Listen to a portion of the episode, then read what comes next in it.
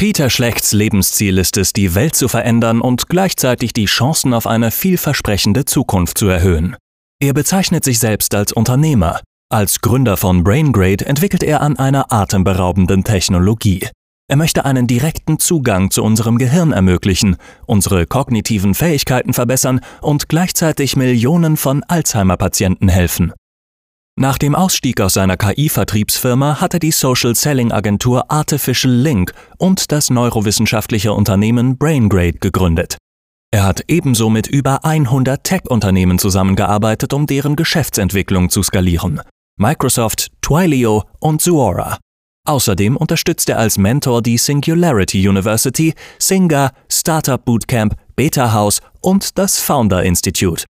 Zu seinen gemeinnützigen Aktivitäten gehören Bitkom, Wirtschaftsrat, Mensa, Sandbox und Founders Pledge. Herzlich willkommen zum Podcast. Äh, ich weiß nicht, welche Episode es mittlerweile ist. Ich traue mich gar nicht mehr zu sagen, welche Folge. Äh, ich verspreche mich dazu oft. Ähm, Peter Schlecht heute hier. Ähm, stell dich uns gerne mal kurz vor für die Gäste, für die Zuschauer. Äh, wer bist du, was machst du und warum bist du heute hier? Peter Schlecht, wohne hier in Berlin. Ja. Bin wahrscheinlich hier in meiner Funktion als Gründer von BrainGrade. Aber warum bin ich hier?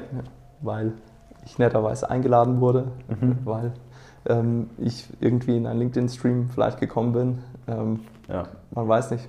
Sales Navigator, kann ich ja. genau sagen. Chaos. Ja. Nee, äh, genau, ich hatte dir eine Anfrage geschickt. Ähm, ist jetzt die letzte Folge für die ähm, HealthTech-Serie ähm, im Abschluss mit dir. Warum ich das so spannend fand, ähm, jetzt komme ich in die Erklärmodus, ja, egal. Warum ich das so spannend fand, war, dass der Ansatz einfach so ähm, generalistisch ist. Ey, ihr wollt ähm, Alzheimer-Patienten ähm, helfen, was ähm, erstmal ganz ja, noch nicht so krass klingt, aber erklär mal, was ihr anbietet, was sonst irgendwie es auf der Welt noch gar nicht so gibt. Mhm. Regel Nummer eins, um sich direkt unbeliebt zu machen, den Podcast-Host verbessern. Mhm. Wir sind sogar noch generalistischer. Mhm. Die Kernidee ist, unser Gehirn zu verbessern. Ja, okay. Das ist, das ist, das erstmal, womit wir okay. mhm. ähm, angefangen haben. Und dann über mehrere Stufen, worüber wir dann jetzt vielleicht dann auch sprechen, sind wir eben zu diesem Punkt gekommen, dass wir mit Hilfe von einem Gehirnimplantat, eine Form von tiefem Hirnstimulator, Alzheimer-Patienten helfen werden. Einerseits eine Verbesserung von ihrem Gedächtnis zu erreichen und auf der anderen Seite werden wir ihnen helfen, dass die Krankheit nicht so schnell voranschreitet. Okay. Ich hatte mir so ein Bild angeschaut von dem Chip, den es da gibt, der dann ins Gehirn gepflanzt wird. sieht man von außen gar nicht, richtig? Sieht man von außen gar nicht. Es, ich würde es am ehesten, damit man es vielleicht versteht, was es ist, weil ein Chip hat man ja ein sehr festes Bild vor dem Kopf. So ne? ähnlich, ja. Hm? So ähnlich, ich würde es mir so vorstellen wie so eine SIM-Karte ähnlich. Ja, es ist, man muss sich es aber ein bisschen anders vorstellen. Und zwar ist es ein Stimulator, das ist so ein bisschen, vielleicht wie so ein altes, ganz, ganz kleines Smartphone, so die Hälfte von einem Smartphone, eher bei heutigen Sizes so ein Viertel. Mhm. Das kommt bei uns in die Brust oder wird am Kopf festgemacht und dann gehen von da aus Kabel ab und von diesen Kabeln gehen dann vier dieser Haare ins Gehirn und an den Spitzen sitzen Elektroden, womit man dann eben die Neuronen misst und dann stimuliert. Okay. Ähm, jetzt würde man ja denken, du bist irgendwie das größte Brain in dem Fach. Äh, ich hatte eben ganz schnell auf deinen Lebenslauf, Lebenslauf geschaut. Du hast eigentlich ähm, keinen Hintergrund, der medizinisch verwandt ist. Das ist korrekt. Ähm, ja. Das stimmt.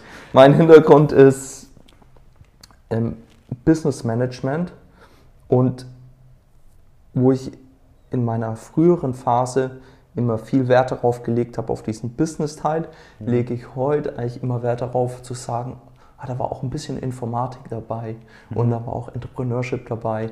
Und ich habe dann während meiner Schulzeit gewusst oder zumindest geplant, dass ich einen Unternehmer werden möchte und habe mich dann auch in die Richtung bewegt. Aber Big Brain, no way. Meine Message ist, auch der absolute Durchschnitt wie ich ähm, kann sowas machen. Was ist dein Abischnitt? Oh, ich glaube 2,4. Okay, ja. Ja, ich kann auch nicht flexen. Ich, bei, ich bin bei 1,9 Bremer Abitur. Da machen sich die Mitarbeiter hier. Äh, Entschuldigung, ich kann es vergessen. Ich komme ja aus Franken, also aus Bayern. Ich vergaß äh, natürlich die alte Leier von, wie toll wir sind. Ja, ähm. Oder wie toll das bayerische Abitur ist. Ähm, mhm. Ich würde es mal anders sehen. Das Spannendere ist ja dann sogar die Abschlüsse, die man eigentlich in der Universität erreicht und welche Noten man da erreicht. Ja. Auf der anderen Seite wie wenig mir das hilft oder auch in meiner bisherigen Karriere als Unternehmer geholfen hat, dabei habe ich mich ja wirklich versucht, direkt auf, darauf vorzubereiten mit meinem Studium. Ähm, es ist ja so hinlänglich. Würdest du sagen, ist eigentlich eher nicht so äh, wertvoll gewesen für, für den äh, Weg, den du jetzt trotzdem eingegangen bist, eigentlich, dass du dieses Studium oder diese Studiengänge jetzt gemacht hast? Nein. Okay. Also wenn ich die Zeit, die ich studiert habe, diese sechs Jahre bis zum Master, dann sechseinhalb, sieben, mhm. sowas, ähm, gearbeitet hätte und mich bewusst weitergebildet, ja.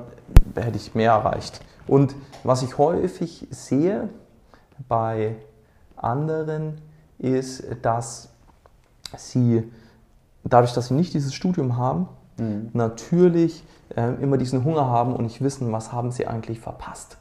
Das heißt, äh, ja. die, die, haben immer diesen, diesen Hunger weiterzulernen, sich weiterzubilden und rauszufinden, was sie eigentlich damals verpasst haben, ähm, ohne dass ihnen dann niemand erklärt, dass sie eigentlich nichts verpasst haben. Mhm. Auf der anderen Seite muss man es zum Beispiel so sehen, mit den Personen, wo ich heute zusammenarbeite. Da geht es ja dann nochmal weiter. Der ist ja im Studium, hast du ja noch nichts erreicht. Danach ähm, kommt dann ein PhD danach kommt ein Postdoc und da kriegst du dann eigentlich diese Spezialisierungen, auf die wir heute zurückgreifen. Also mhm. dann Professoren, Postdocs, die dann aber auch wirklich einen sehr häufig, ich möchte nicht sagen eingeschränkt, aber doch auch eine sehr spezialisierte Fachrichtung haben und dann da eben ähm, exzellent darin sind. Wobei auch viele Personen natürlich heute auch mit uns zusammenarbeiten, weil sie im universitären Umfeld nicht die Geschwindigkeit oder die Fortschritte finden, die sie gerne hätten. Mhm. Ja, ist so ein äh, hat so Ups und Downs letztendlich. Ne? Ich glaube auch, dass die Leute, die Studenten, äh, die, die Leute, die studieren, ähm, mit dem Studium dann auch was anfangen müssen, ähm, weil es sich sonst äh, nicht rentiert. Äh, und die Leute, die nicht studieren, müssen dann eigentlich schon liefern, weil äh, sie sind dann auf sich selbst gestellt. Ich kann von mir auch selber reden. Ich habe meinen Bachelor jetzt vor drei Monaten geschmissen, nach zwei Monaten äh, Bachelor.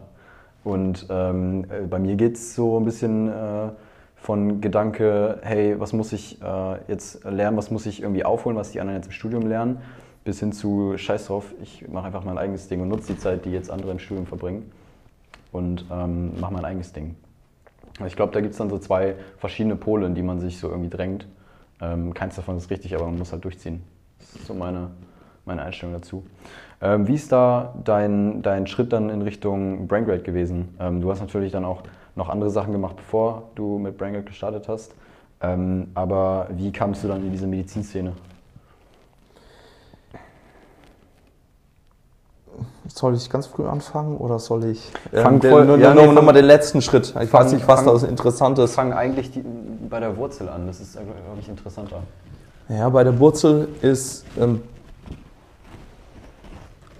also ich wusste sehr früh, ich, ich wollte früher Aktienhändler werden, mhm. so am Telefon. Ja. Äh, an der Börse. Äh, an der Börse. Ähm, und nachdem ich mir äh, Fußballspieler abschminken musste, ähm, also ich glaube, relativ normal und dementsprechend war mir klar, dass ich studieren wollte und dass ich eben auch Wirtschaft studieren wollte. Und ähm, diese ganze Welt von Harvard und Stanford, das war mir damals eigentlich verschlossen. Mhm. Und nachdem jetzt ich auch nicht den geilsten aller Abis-Schnitts hatte, ähm, ja. weil ich mit Schule auch nicht viel anfangen konnte, war dann der einfache Schritt an meiner Heimatstadt in Würzburg auch dann zu studieren. Und dann eben, ähm, nachdem ich mich nicht zwischen Volkswirtschaft und BWL entscheiden konnte, dann eben war die Möglichkeit Wirtschaftswissenschaften, das studiert. Aber mal zu dem interessanten Teil.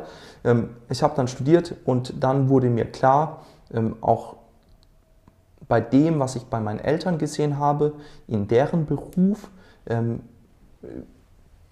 wo es viele gute Sachen gibt, aber auch Dinge, wo ich mir mich gefragt habe, was möchte ich für mein Leben, dann eben diese Entscheidung, dann von der Schule über ähm, zum Studium ähm, Unternehmer zu werden. Mhm. Und ich hatte ursprünglich gedacht, ähm, dass, oder ich habe dann in der Retrospektive, war, glaube ich, einer meiner Antriebe, wie von vielen Entrepreneuren, Anerkennung vom Vater. Ähm, und da einen Schritt weiterzugehen und mhm. überhaupt ähm, was Größeres zu erreichen. Und ich glaube, dass das nochmal echt der tiefere Schritt ist und der tiefere Gedanke, wieso ich das tue, was ich heute ähm, tue. Mhm. Und weil, ja, unsere Väter lieben uns auch ähm, so und an einem gewissen Punkt kannst du es dann auch nicht mehr nachvollziehen, was wir machen. Und insofern, ähm, glaube ich, ist es nur bis zu einem gewissen Schritt ähm, auch ein Treiber oder reicht als ein Treiber. Mhm. Was macht dein Vater? Ähm, mein Vater war lustigerweise Pharmareferent für Herz okay. und Kreislauf. Also der war in dieser Sales-Schiene und er war eben auch in der Pharma- und in der Medizinschiene. Und meine Mutter hat als Laborassistentin und eine Art Krankenschwester, sie war keine Krankenschwester, ähm, im Kinderkrankenhaus gearbeitet, mhm. ähm, Halbzeit. Und ich habe halt dann gesehen, wie mein Vater entlassen wurde mhm. und er hat eine schöne Uhr bekommen und die Kollegen haben was für ihn gemacht und das war's. Ja. Und dann denkt man sich so, hm, na, hm, der hat dann eine tolle, eine tolle Abfindung bekommen und äh, lief alles super gut für ihn, aber trotzdem so, so, so. That's it. That's, mhm. Das ist so das Ende. Ja. Dagegen übrigens wenn wir dann über Gesundheitswesen reden. Meine Mutter hatte noch vor ein paar Jahren 25-jähriges, ähm, was sagt man, ein Firmenjubiläum ja. ähm, im Krankenhaus. Mhm. Weißt du, was sie bekommen hat? Ein Blumenstrauß. Ja, ich, ich glaube so ein 50 Euro oder 25 Euro Stadtgutschein. Und weißt ja. du, was sie bekommen hat, nachdem sie dann jetzt 28, 29 Jahre dann aufgehört hat? Nix. Krass. That's it. Würdest du sagen, das ist immer so? Oder ist es jetzt in der Situation spezifisch bei, bei ihr jetzt so gewesen? Oder? Mit meinem tiefen Wissen N out of one. Ähm. naja, also, würde ich mal sagen, es ist wahrscheinlich eher die Regel, als dass es die Ausnahme ist, leider. Also, dass es. Ja. Ähm, ist, halt, ist halt immer die Frage, ne? Also, letztendlich ist der Mitarbeiter immer ein, ähm, ja, ist ein Werkzeug und ähm, er wird letztendlich dann auch so behandelt. Ähm, kann man andersrum auch so sehen, mhm. da jetzt ein Blumenstrauß und meinetwegen äh, eine Abfindung von 4000, keine Ahnung, Euro äh, zu schicken, ist dann auch irgendwie dann ähm, wieder eine ja, Gutmachung von, wir, wir haben dich eigentlich benutzt, ihr seid eigentlich Produkt des Systems äh, als Mitarbeiter eines Unternehmens ähm, und äh, wir geben dir jetzt was, damit du dich wieder gut fühlst, aber letztendlich äh, innen drinne ist man nie damit zufrieden. So, weißt du, wie ich meine? Ich glaube, es geht ganz groß um Wertschätzung. Ich meine, es war ja auch während Covid Für einen Pflege, ja. äh, Mitarbeiter, ähm, Personal, allgemein. Jeder Mensch möchte gewertschätzt werden. Ja. Genauso sowohl die Arbeit als auch als Person. Und das ist einfach die, die unterste Kategorie ähm, jeglicher Nichtwertschätzung. Ähm, man kann es wenigstens versuchen. Mhm. Ja, natürlich waren die Kollegen dann ganz nett und haben was Gutes noch, ein bisschen was Nettes für sie gemacht, aber also so gar nichts ist, ja. also ich finde es ganz übel. Also, mich hat's, sie hat es nicht so geärgert, mich hat es richtig geärgert. Ja. Ähm, sie ist da relativ cool mit umgegangen, aber ich finde es, naja zurück, ich, ich mag es mal kurz.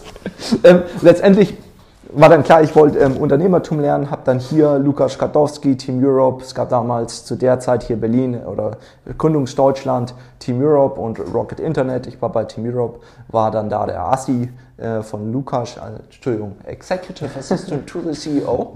Ja, ja. Ähm, von Lukas gewesen und habe da viel gelernt, aber nicht das Gründen, weil Gründen lernt man, wenn man gründet.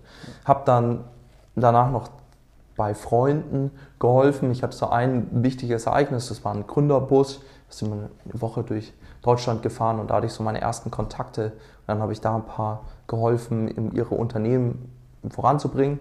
Ähm, das eine Unternehmen besteht auch noch und dann war die immer die Frage, ob ich jetzt eben einsteige. Und dann war mir klar, nee, ähm, ich möchte mein eigenes Unternehmen äh, gründen, mhm. weil keines der beiden Unternehmen dem entsprochen hat, was ich wollte. Und da war die erste Idee, eigentlich so einen automatisierten Sales-Prozess zu schaffen für Software as a Service. Und so haben wir dann eben auch angefangen, eigentlich als Agentur mhm. und haben dann allen, also wirklich den meisten namhaften B2B SaaS-Unternehmen ähm, zur damaligen Zeit geholfen, von heute Freshworks über Twilio zu Aura. Wir hatten dann aber auch Microsoft, wir hatten die Deutsche Börse als Kunden ähm, und haben da eben Sales Channels aufgebaut. Und haben das Ganze dann versucht zu produktisieren, haben dann auch ein bisschen Geld geraced und dann an einem gewissen Punkt ähm, bin ich dann ausgestiegen aus dem Unternehmen und habe mir eben überlegen dürfen, was ich als nächstes mache. Okay, und dann? Habe ich versucht, meinen tiefsten Beweggrund zu finden für das, was ich machen will, weil ich natürlich einmal durch diesen ganzen Prozess durchgelaufen bin, von Gründung bis Exit. Und dementsprechend fallen so gewisse Dinge weg, wie so, so, sowas, so Fame. Und glaube ich, kann man sich komplett an die Haare stecken. Ähm, Geld ist mehr oder minder, habe ich alles, was ich brauche. Ähm, Wäre da jetzt nicht viel glücklicher. Ich, ich würde natürlich durch mehr Geld, mehr Opportunity haben. Das war eine tolle Sache. Aber das heißt, in Lava habe ich mich dann wirklich gesucht, okay, was treibt mich eigentlich an? Und klingt vielleicht jetzt ein bisschen komisch, aber es ist wirklich, mein Antrieb ist ja immer, oder das, sagen wir es mal anders, ne? klingt nicht ganz so ähm, eingenommen, ist, ich glaube, alle Menschen wollen diese Welt in einer gewissen Weise besser machen. Mhm. Und jeder beantwortet dann zwei Dinge dahinter. Die eine ist wie und in welchem Rahmen. Oder vielleicht auch erst in welchem Rahmen und dann wie. In welchem Rahmen, was meine ich damit? Das kann in der Familie sein, das kann im Dorf sein, das kann in der Stadt sein, das kann im Land sein, das kann für die Welt sein. Je nachdem, welche Skalierung man möchte. Entrepreneure neigen natürlich immer zu einer Skalierung, das heißt zur Größe. Dementsprechend habe ich mir da die Welt ähm, ausgesucht, beziehungsweise ähm, die Menschheit. Und dann ist eben der, die zweite Frage, wie.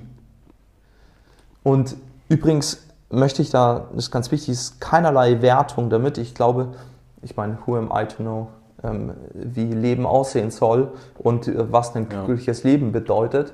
Ähm, aber das ist man kann das, wie gesagt, in all den Stufen erreichen. Und für mich war halt dann die Frage, okay, wenn ich das jetzt eben die Welt beeinflussen möchte und da einen nachhaltigen, positiven Effekt habe, was ist denn der größte Effekt, den ich erreichen kann? kann. Mhm. Und das ist halt so irgendwie dieser Wunsch, so irgendwas Besonderes aus meinem Leben zu machen. Vielleicht auch, weil ich glaube, dass ich einfach Durchschnitt bin. Ähm, das ist aber trotz dieses Durchschnitts irgendwie was Besonderes daraus zu machen. Also auch der Glaube, ähm, Marx hat viel mit Glaube zu, äh, ja, Glaube zu tun, ähm, zu sagen, ähm, wir leben nur einmal, also lass uns doch das Bestmöglichste und das Größte und das Spannendste ähm, aus diesem Leben mhm. rausbekommen. Und dann war die Frage, okay, und was ist eigentlich das, was mich wirklich fasziniert und wo ich eben diese Veränderung sehe für ja. uns alle. Und dann habe ich viel mit über Komplexität von Nachrichten. Lass uns mal in diesen, ja. in diesen, in diesen Punkt reingehen, so, mhm. wo du dann nachgedacht hast und, ja. und geschaut hast, was interessiert dich, weil ich glaube, das interessiert auch viele andere, die sagen, ja, ich will eigentlich einen Mehrwert schaffen und ich habe Bock, mhm. ähm, ja, wie gesagt, in welchem Frame, in welchem Rahmen jetzt, aber ist mhm. erstmal egal, aber ich habe Bock, was zu errichten, einen Impact zu leisten für die Gesellschaft ähm, und an diesem Punkt dann scheitern. Und erzähl gern mal, wie das da bei dir war und, und wie du dann zu dem Punkt gekommen bist, dass du sagst, hey, Brain Grade ist irgendwie das. Das ist eine war eine offene Suche. Es ist natürlich als erstes die Frage, was begeistert mich und was für Probleme sehe ich in der Welt. Ja. Und so anfängliche Ideen waren von, wie schaffen wir einen guten Wohnraum für alle. Das ist ein Problem hier in Berlin, mhm. weil wir damals auch ähm, eine neue Wohnung gesucht haben. War eine Kleinigkeit, hat mich aber Immobilien dann. Nicht so getriggert. Nee. nee. Äh, ist ja, aber das ist, da ist auch jeder an, anders. Ja, ja. Da komme ich gleich dazu. Ähm, ein Punkt, den ich so spannend fand und wo ich tiefer reingeschaut habe, zum Beispiel mein Opa war pflegebedürftig zu der Zeit und lag im Bett. Und wenn ich dann da war und die Pflegekraft gekommen ist und sich nett, aber auch gehetzt ähm, um meinen Opa gekümmert hat, dann musste die danach am Ende nochmal so einen riesigen äh, Zettel ausfüllen. Ja, macht natürlich Sinn, eine Dokumentation, aber kannst du natürlich heute über Sprachmodule und AI ähm, viel einfacher abbilden. Hat, hat mich fasziniert, habe ich tiefer reingeschaut. Habe dann aber irgendwann gemerkt, dass ich mich nicht dazu bringen konnte, den Spiegelartikel zu dieser Pflegereform zu lesen, weil es mich halt, das hat mich einfach nicht gefesselt. Ähm, ein Thema, wo ich auch ganz tief reingeschaut habe, ist Bubbles, ähm, also Informationsbubbles. Ähm, mhm. Wie konsumieren wir Informationen? Wie gehen wir mit Komplexität um? Das finde ich super faszinierend. Nachrichten, wie können wir die kategorisieren? Wie bekommen wir ein echtes Bild von der Welt und können das mit möglichst wenig Aufwand und Zeit für jeden verfügbar machen? Mhm. Aber am Ende hat mich halt, es auch ein bisschen in die Richtung geht, eine Sache gecatcht und das ist halt die einfache Idee, das einzige Tool und das einzige Werkzeug und die einzige Sache, könnte man fast sagen, ähm, die sich nicht verändert hat seit 80.000 Jahren, ist unser wichtigstes Werkzeug. Hm. Und das ist unser Gehirn. Hm. Das ist doch, dann muss man sich überlegen, okay, wie kann ich denn all diese Probleme auf dieser Welt lösen oder was Positives tun? So bin ich dann dazu gekommen. Mhm. Ähm, dann habe hab mir natürlich zum Beispiel die ähm, SDGs angeschaut, also die Sustainable Development Goals. I hope it's correct. Mhm. Ähm, ähm, und habe mir gesagt, okay, wo, was fasziniert mich? Wo habe ich wirklich so diesen, diesen, ja, ich, äh, äh, dieses Gefühl im Bauch? Ja. ja. Ich habe die, die, die angeschaut, äh, diese Sustainable Development Goals. Das sind so 50 Ziele, die, ich glaube, ähm, ein bestimmter Kreis bis 2050 vorhat mhm. ähm, zu erfüllen, richtig? Soweit ich weiß, sind die von der UN, UN, definiert. Ja, ja. Und das sind genau solche Dinge, wie du gerade sagst. Mhm. Ähm, Hunger ähm, ist, eins, ist die Bekämpfung. Krebs, ähm, Überfischung, ja. ähm, ja, eine Vielzahl ähm, an Dingen, wo man sagen kann, dass uns grundsätzlich ähm, besser geht. Und was wir auch nicht vergessen dürfen, trotz, wir sind ja in so einem konstanten Krisenmodus ähm, und selbst wenn wir jetzt die großen Krisen abbauen, dann sind ja immer noch viele Krisen darunter, die ja. dann hoch. Aber uns ging es ja noch nie so gut. Uns, wir leben ja in einer äh, großartigen Welt und es ist, glaube ich, halt an jedem Einzelnen, ähm, die weiterzuentwickeln und sie besser zu machen. Und ähm, ich bin da purer Optimist, dass wir das auch können. Und so muss halt jeder, glaube ich, da seine eine Sache finden, wo es auch wirklich spürt, also wirklich so spürt. Ja, das ist so ein bisschen so, oh, oh Gott, I'm, I'm, so excited. Ja? ja. Ähm, ähm, und, und sich da auch immer wieder selbst mit ähm, anzünden kann ähm, von dieser Idee das, was du verändern kannst und was da möglich ist. Und ja, ja. diese Grundidee einfach, dass wir unser Gehirn verbessern, weil damit erhöhen wir ja die Chance für alles andere auch herauszufinden ähm, oder Innovationsvoranzutreiben. Wir können ja jedem Mensch helfen, ähm, dabei seine Ziele besser zu erreichen, was auch immer diese Ziele sein mögen. Mhm. Und ist meiner Meinung nach auch der logische nächste Schritt. Ja, ich glaube auch, dass es äh, darum geht, nicht die Motivation zu finden für eine Sache, das einen interessiert, sondern lieber diesen Drive, oder? Oder was sagst du dazu? Dass man ähm, nicht irgendwann von Motivation zu Disziplin nagt, weil ich muss jetzt mir mehr Informationen darüber geben, weil ich brauche das für mein Unternehmen, sondern dieser Drive kommt von wegen, ich brauche diese Motivation nicht, das ist ein Momentum, was ich habe und äh, ich interessiere mich grundlegend für das Thema und will da grundlegend einen Impact schaffen und ähm, schafft dadurch dann ein erfolgreiches Unternehmen, weil dieser Drive einfach da ist und nicht diese Motivation.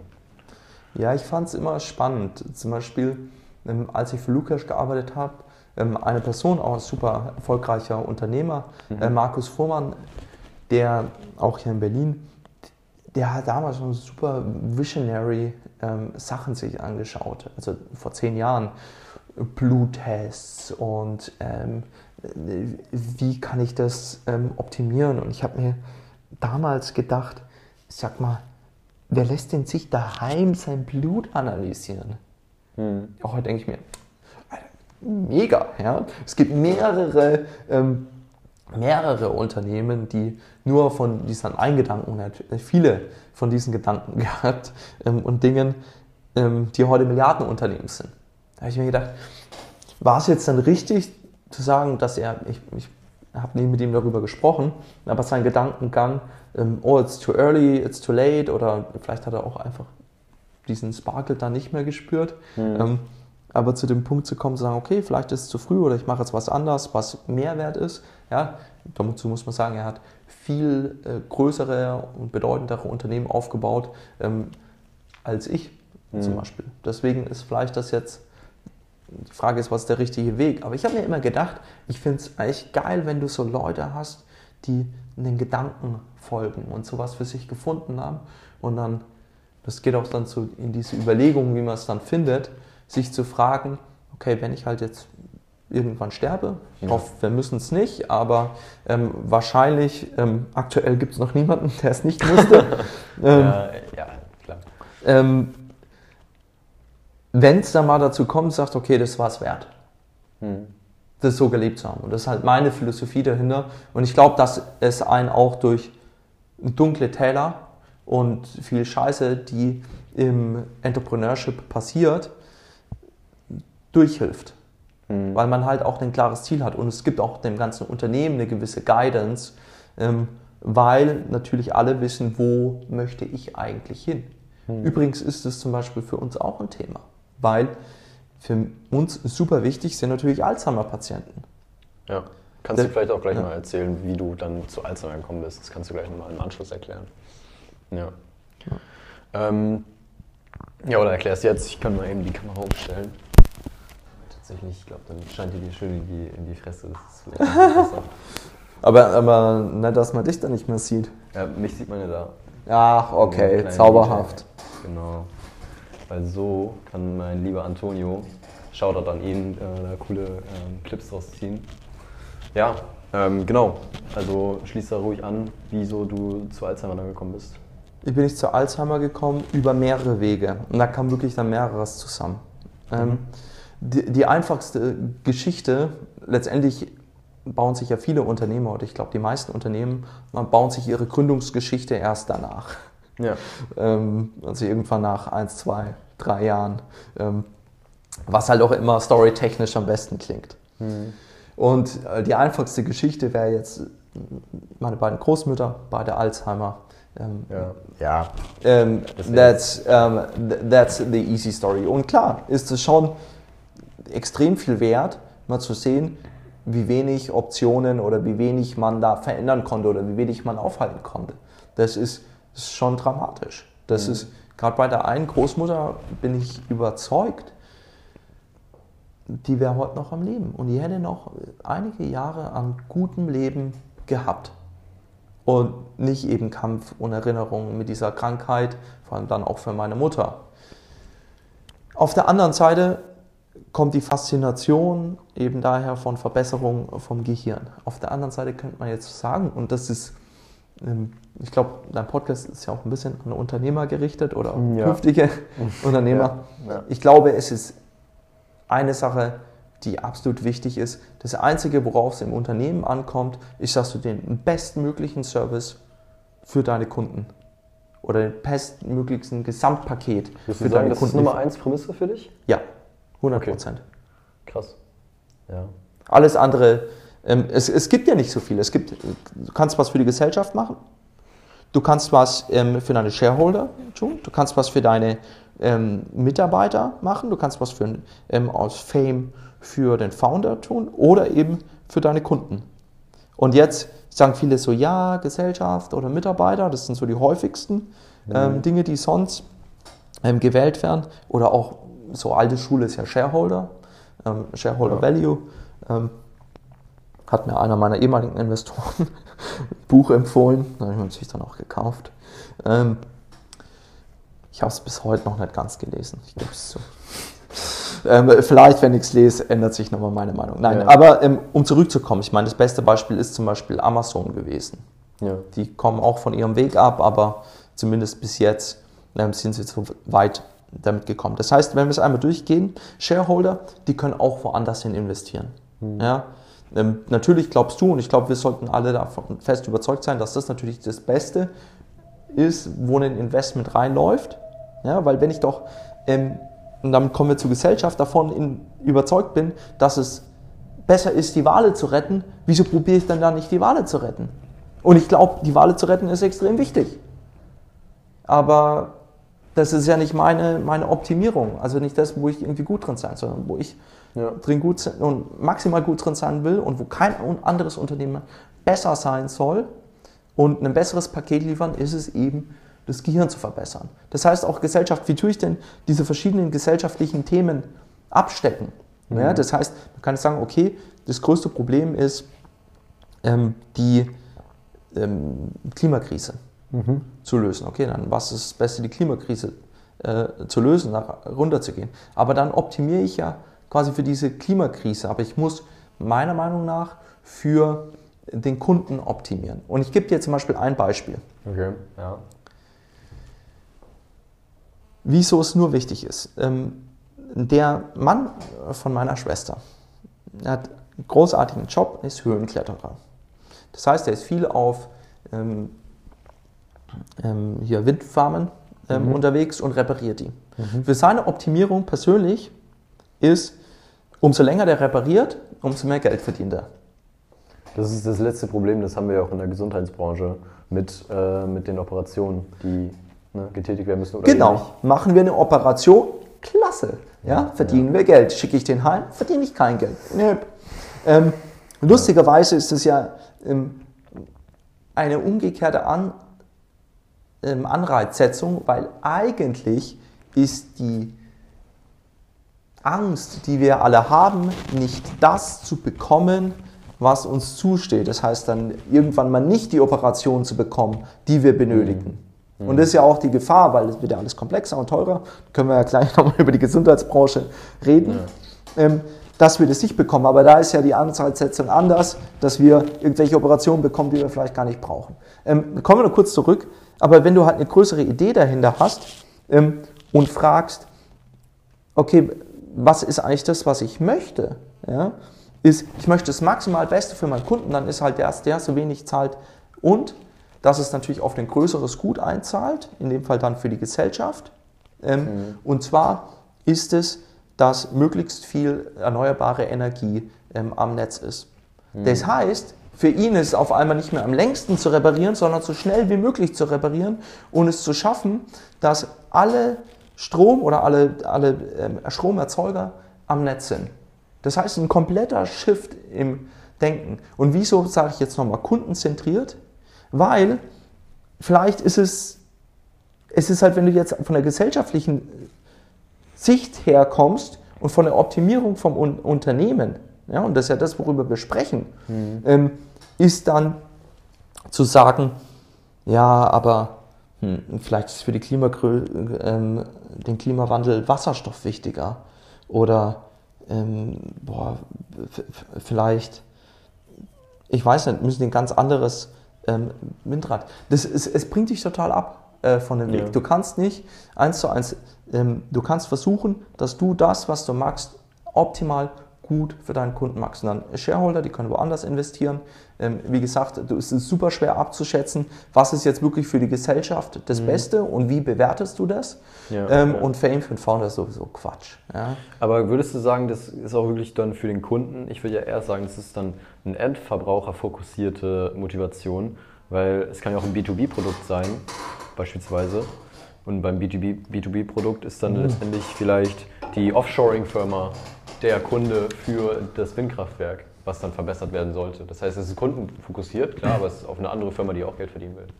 Was ich meine? Ja, aber das ist, ist dann dein Kunde. Aber das ist halt dann ein Geschäftskunde.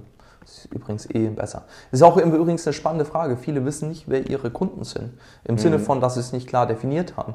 Und weil, wenn du das nämlich sagst, ähm, dann ist es zum Beispiel so. Nehmen wir mal jetzt das Gehirnimplantat. Mhm. Wenn ich sage, unsere Kunden sind Alzheimer-Patienten als allererstes, und dann kommen wir nochmal zu dem Problem, das ich da damit auch beschreibe, ist,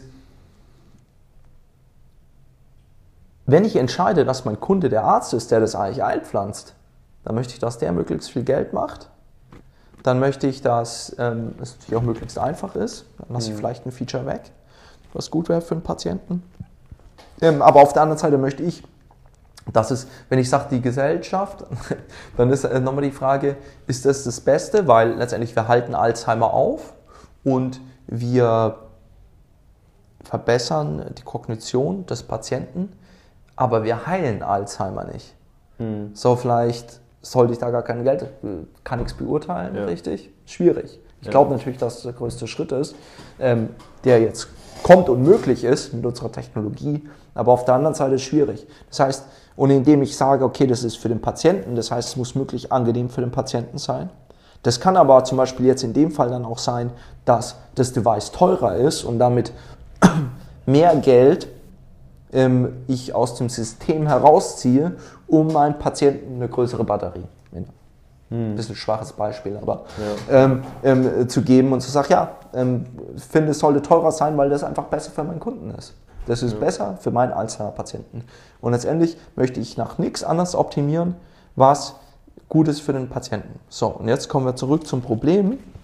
Meiner Antrieb und dem Ziel von dem Unternehmen ist es, Gehirne grundsätzlich zu verbessern. Mhm. Okay. Und jetzt ist es so, jetzt baut man, bauen, bauen wir uns da ein bisschen eine Brücke, weil wir sagen, durch all den Umsatz und der Möglichkeit, die in der Zukunft von Gehirnimplantaten ist, und damit glaube ich, dass es die maßgebliche wichtigste Plattform und Technologieplattform unserer Zeit wird. Das heißt, dass nach AR, VR wird es eine neue Technologieplattform geben.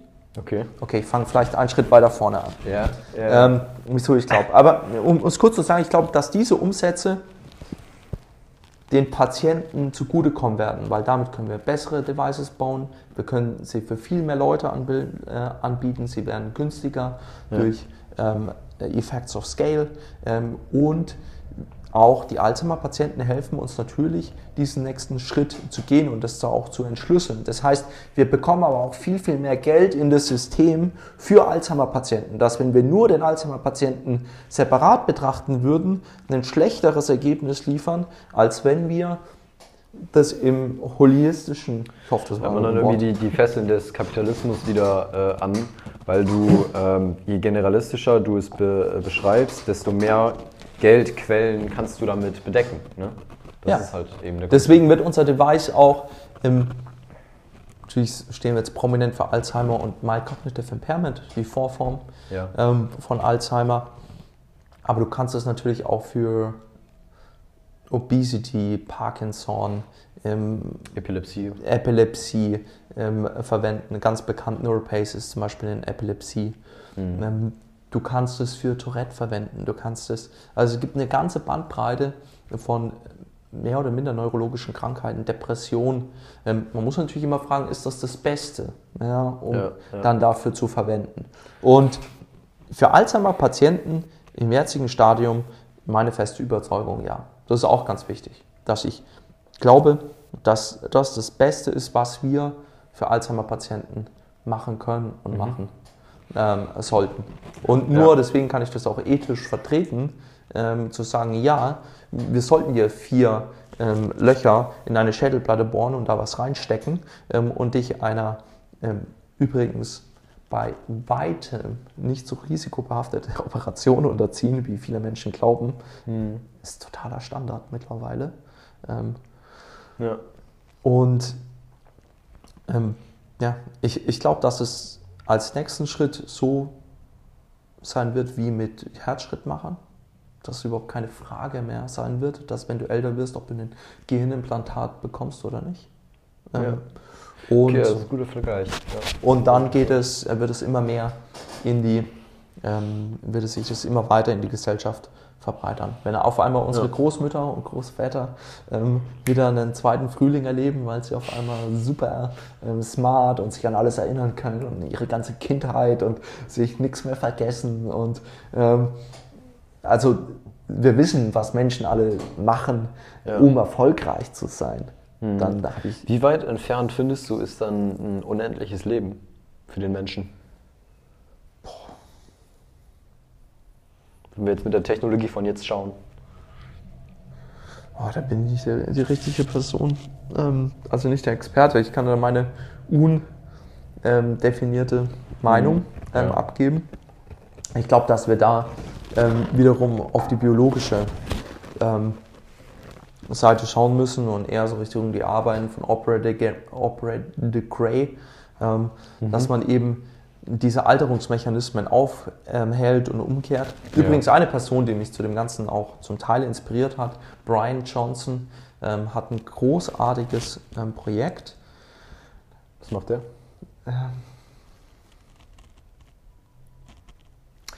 Ich will die ganze Zeit sagen Bloomberg Group, aber ist natürlich total falsch. Ähm, äh, Brian Johnson, Gründer von ähm, Kernel. Ich habe gestern ähm, mit mir noch, gab gestern oder vorgestern das Update vom zweiten Jahr. Ähm, es fällt mir sicherlich auch gleich ähm, Ja, ein Blue Human, Blue ähm, Human. Ähm, wir reichen den Link nach in den Show Notes. Ist sowas eine Möglichkeit? Ja, das ist wirklich, das ist wirklich, das können wir machen. Ja. Ich sag ja immer, und jetzt kommt mein Standardwitz, ich baue das Device ja auch für mich selber. Ja. ja. Ähm, aber was er macht, ist eben, ähm, er probiert mit einem hohen Aufwand, ähm, ist übrigens hat ein wunderbares Unternehmen gegründet, Kernel, ähm, für die Analyse von Gehirnströmen mit einer neuen Art von Technologie. Sieht so ein bisschen aus wie so ein, ein Militärhelm. Und was er macht, er ähm, schaut sich eben all die Biomarker an, also was ist mein Blutzucker, äh, was mein Cholest Ja. also Cholesterinwerte von ähm, 200 Biomarker, ähm, wie wie sieht mein Urin aus, wie, ähm, ähm, wie viel graue Haare habe ich, was ist mein ähm, Fettanteil, äh, wie sind meine Blutwerte, misst es alles und probiert es maximal zu optimieren. Und probiert es wirklich maximal, ähm, wie er nennt es, auf Level 5 zu optimieren. Ja. Das ist, weil das Level 5 sagt ja irgendwie, ich, mal ganz schwache Herleitung, ähm, Level 1 ist, ist Schokolade ist gut, Level, Level 2 ist ähm, dunkle Schokolade ist gut, Level 3 ist ähm, dunkle Schokolade, ähm, die äh, ähm, nicht zu viel Zucker hat und ähm, keine speziellen Öle. Und Level 4 ist aber noch aus einem gewissen Bereich, sodass ähm, gewisse Biomarker und Level 5 ist nochmal eins obendrauf. Und auf diesem Level optimiert er sich und probiert eben diese Alterung aufzuhalten und zu verlangsamen. Er sagt, ist jetzt so pro Lebensjahr verliert er ungefähr 0,6 Jahre an ähm, Alterung, 0,6, Das ist- okay, 0,5. ja. Und es ist schon die Idee, wenn wir jetzt sehen, welche Fortschritte wir machen und was jetzt auch gerade an Geld im letzten Jahr in Projekte geflossen ist, um diese Alterungskomponenten von dieser 6, 7, was es gibt, ähm, wirklich aufzuhalten und umzukehren, dann kann ich mir schon vorstellen, dass wir auch zu unseren Lebzeiten noch diesen Kipppunkt ähm, erreichen. Und ansonsten müssen wir uns halt irgendwie eine äh, Cryo ähm, Ja. begeben und ähm, werden hoffentlich wieder als Halbmatsch nur aufgetaut. Ich habe äh, ich hab, ähm, bei Joe Rogan letztens gesehen. Joe Rogan kennst du? Der Podcaster Ja. aus Amerika, genau. Ähm, Habe ich gerade aus Versehen das Mikrofon? Nee, alles Nee, gut, genau, weil alles gut. dein, ähm, du hast irgendeine News Oh. bekommen. Storage Full. Storage full. Ja, okay, aber das ist kein Problem, weil die nimmt ja weiter auf. Das passt schon. Soll Ähm, ich dir ähm, einfach mein Oder wenn du ein Handy hast, dann Smartphone du geben und dann ja. kannst du dann. Weil ich habe keine Ahnung, wie viel Storage ich habe und so, aber wir können ja einfach mal drehen und dann Oder so. Perfekt. kannst du. Schicke ich dir das. Was hast du hier eingestellt? HD, ja. Passt schon. Ähm, wo wollte ich anfangen? Joe genau, Rogan. Joe Rogan und äh, was mich bei dem sehr fasziniert und was auch viele von ihm sagen, ist, er, ähm, Dramas. er stellt sich extra dumm in Podcasts, um ähm, um aus dem, dem Gas nochmal ein bisschen mehr rauszukitzeln. Und das würde ich jetzt mal gerne mit aufnehmen. Und zwar, wie funktioniert dieser, dieses Ding, was du dir einpflanzt und was, was steuert das genau im Gehirn? Also wie funktioniert das komplette Konstrukt von dem Ganzen? Ja. Ähm, Versuch das mal irgendwie, wenn du es wenn schaffst, in, wie so ein Fünfklässler zu erklären. Einfach. Ja. Und Für einen Fünftklässler würde ich es folgendermaßen erklären. Und zwar haben wir einen Stimulator, der elektrische Impulse abgibt. Ja. Und was machen wir damit? In einem Alzheimer-Patienten wissen wir, dass gewisse Gehirnwellen ihre Oszille, also ihre Schwankungsbreite, Ist egal, zu, ja. ihre Schwankungsbreite verlieren Ja. und damit kommen sie nicht mehr durchs ganze System. Ja?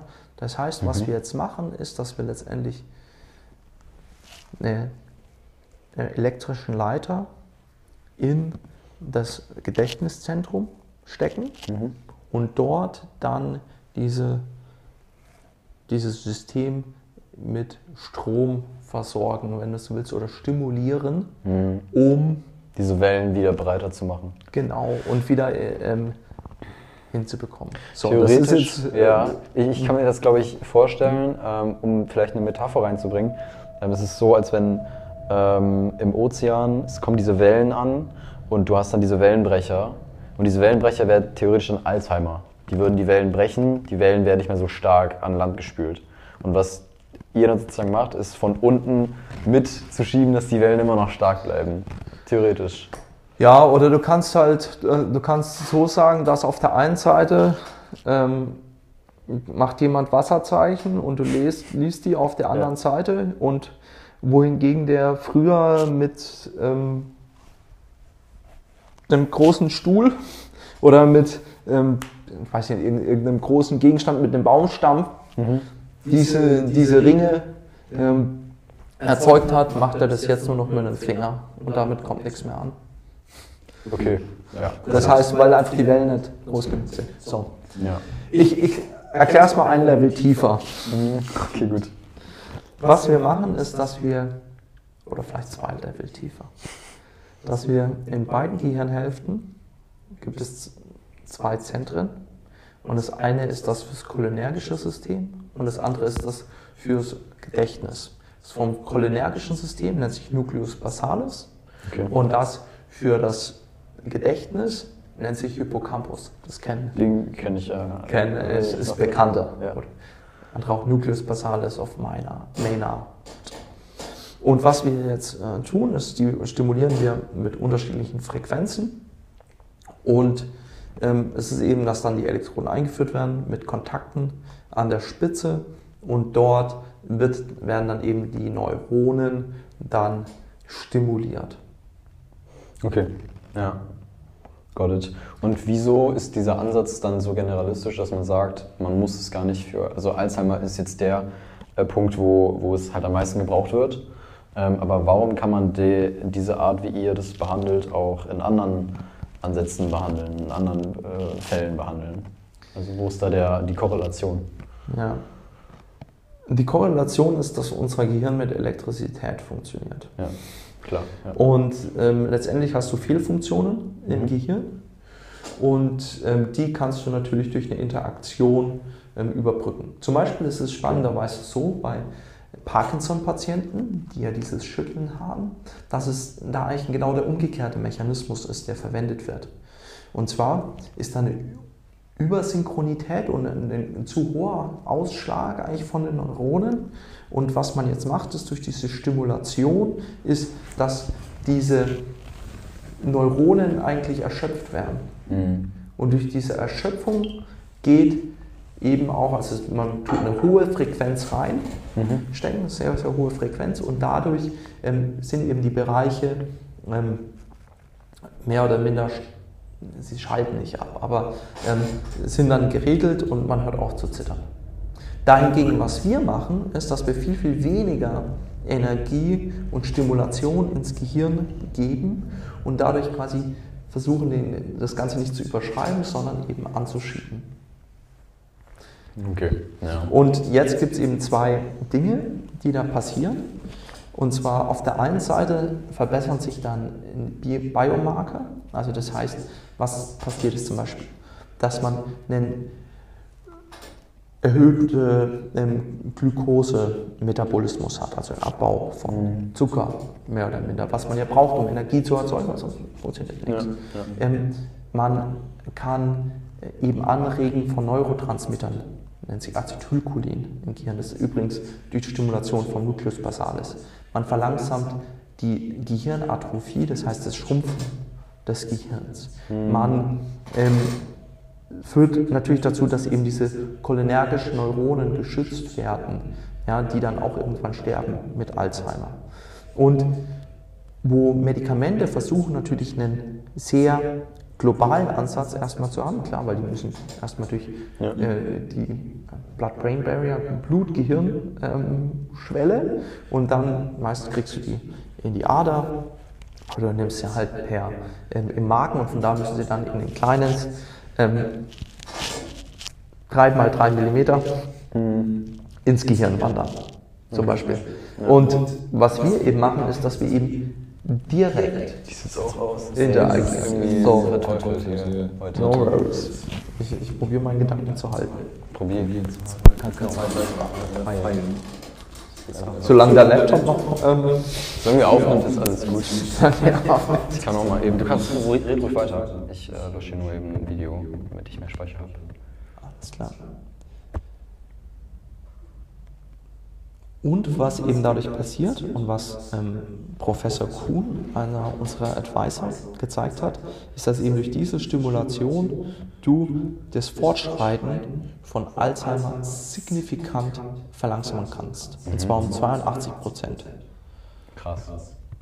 Das heißt dadurch, ja, und mit der Verbesserung der Gedächtnisleistung, wo wir gleich dazu kommen, heißt, dass du anstatt einem zusätzlichen Jahr gewinnst, was du durch eine medikamentöse Behandlung hast, von deiner Diagnose zu einer späteren Form oder schweren Form von Alzheimer, würdest du halt auf einmal zehn Jahre gewinnen. Ja. Und was ist jetzt? Und das ist halt ein gigantischer Unterschied. Und wir können natürlich heute noch nicht sagen, dass das wirklich auch zehn Jahre sind, äh, weil wir noch keinen Patienten über zehn Jahre begleitet haben oder begleiten. Ähm, aber wir sehen die Daten, die im Menschen gewonnen wurden und können natürlich sagen, wir gehen davon aus, dass das auch in anderen Menschen auch funktionieren wird. Ja. Was übrigens ein wichtiger Punkt ist, weil was ja besonders bekannt und prägnant bei Alzheimer ist, ist die hohe Anzahl an Studien, die schiefgehen oder die eben kein Ergebnis bringen. Und sagt 98, 99 Prozent aller Drug Studies. Und was wir eben vor allem durchführen und was wir schaffen, ist eben, dass wir direkt diese, nennt sich Elektrophysiologie im Gehirn, also die, Ja. die Schwankungen, die Gehirnströme beeinflussen, was ich eigentlich versuche indirekt über diese ganzen Biomarker, die ich erzählt habe und die ich dann auch natürlich über Medikamente ähm, beeinflussen kann, ähm, zu schaffen. Das bekannteste ist ja Amyloid Beta ähm, oder auch Tau-Proteine. Das sind so die zwei großen Biomarker, die auch der nicht-Alzheimer-firme Mensch kennt. Und ähm, die zum Beispiel zu entfernen. Das ist was, was wir zwar laut Tiermodell reduzieren können, aber wissen wir nicht. Und das ist jetzt auch nicht der Hauptansatzpunkt, sondern was wir sagen, nee, wir tun halt direkt ähm, dem System ähm, einfach Ja. diese Leistung zurückbringen. Zum Beispiel, was auch wichtig ist, ist dieses ist Acetylcholin, ja, Ja. so dass halt mehr Acetylcholin an dem System ist. Deswegen tun zum Beispiel Medikamente darauf abzielen, diesen Neurotransmitter langsamer abzubauen, damit du einfach mehr hast. Und das brauchst du für die Übermittlung von Informationen. Ja. Ja. Und der zweite Teil ist eben die Verbesserung der Gedächtnisleistung. Und da hat Professor Hampson in Wake Forest eben über die letzten 30 Jahre Forschungen durchgeführt. Ähm, erst vom ähm, Mammal zu ähm, Non-Human Primates ähm, zu ähm, Menschen. Und wir haben jetzt sechs Patienten getestet und die stimuliert. Und die hatten dann mit der einfachsten Stimulation hatten die schon eine 23-prozentige Verbesserung ihrer Gedächtnisleistung. Krass. Und mit more sophisticated stimulations, ähm, das heißt also, wie stark gehe ich auf das ein, was im Gehirn passiert? Also closing the loop ist da dann, oder closed loop ist da der Begriff, ähm, der verwendet wird, Mhm. kommt man bis zu 68 ähm, Prozent und so im Schnitt und dann sogar darüber hinaus. Und wenn man wirklich mal sucht, da kommen wir wieder zurück zum Thema, was das Gehirn signifikant und nachhaltig verbessert, gibt es nicht so viel, was irgendwie eine krassere Wirkung wie ein Kaffee hat. Ja, ja, stimmt. Und vor allem nachhaltig. Ja.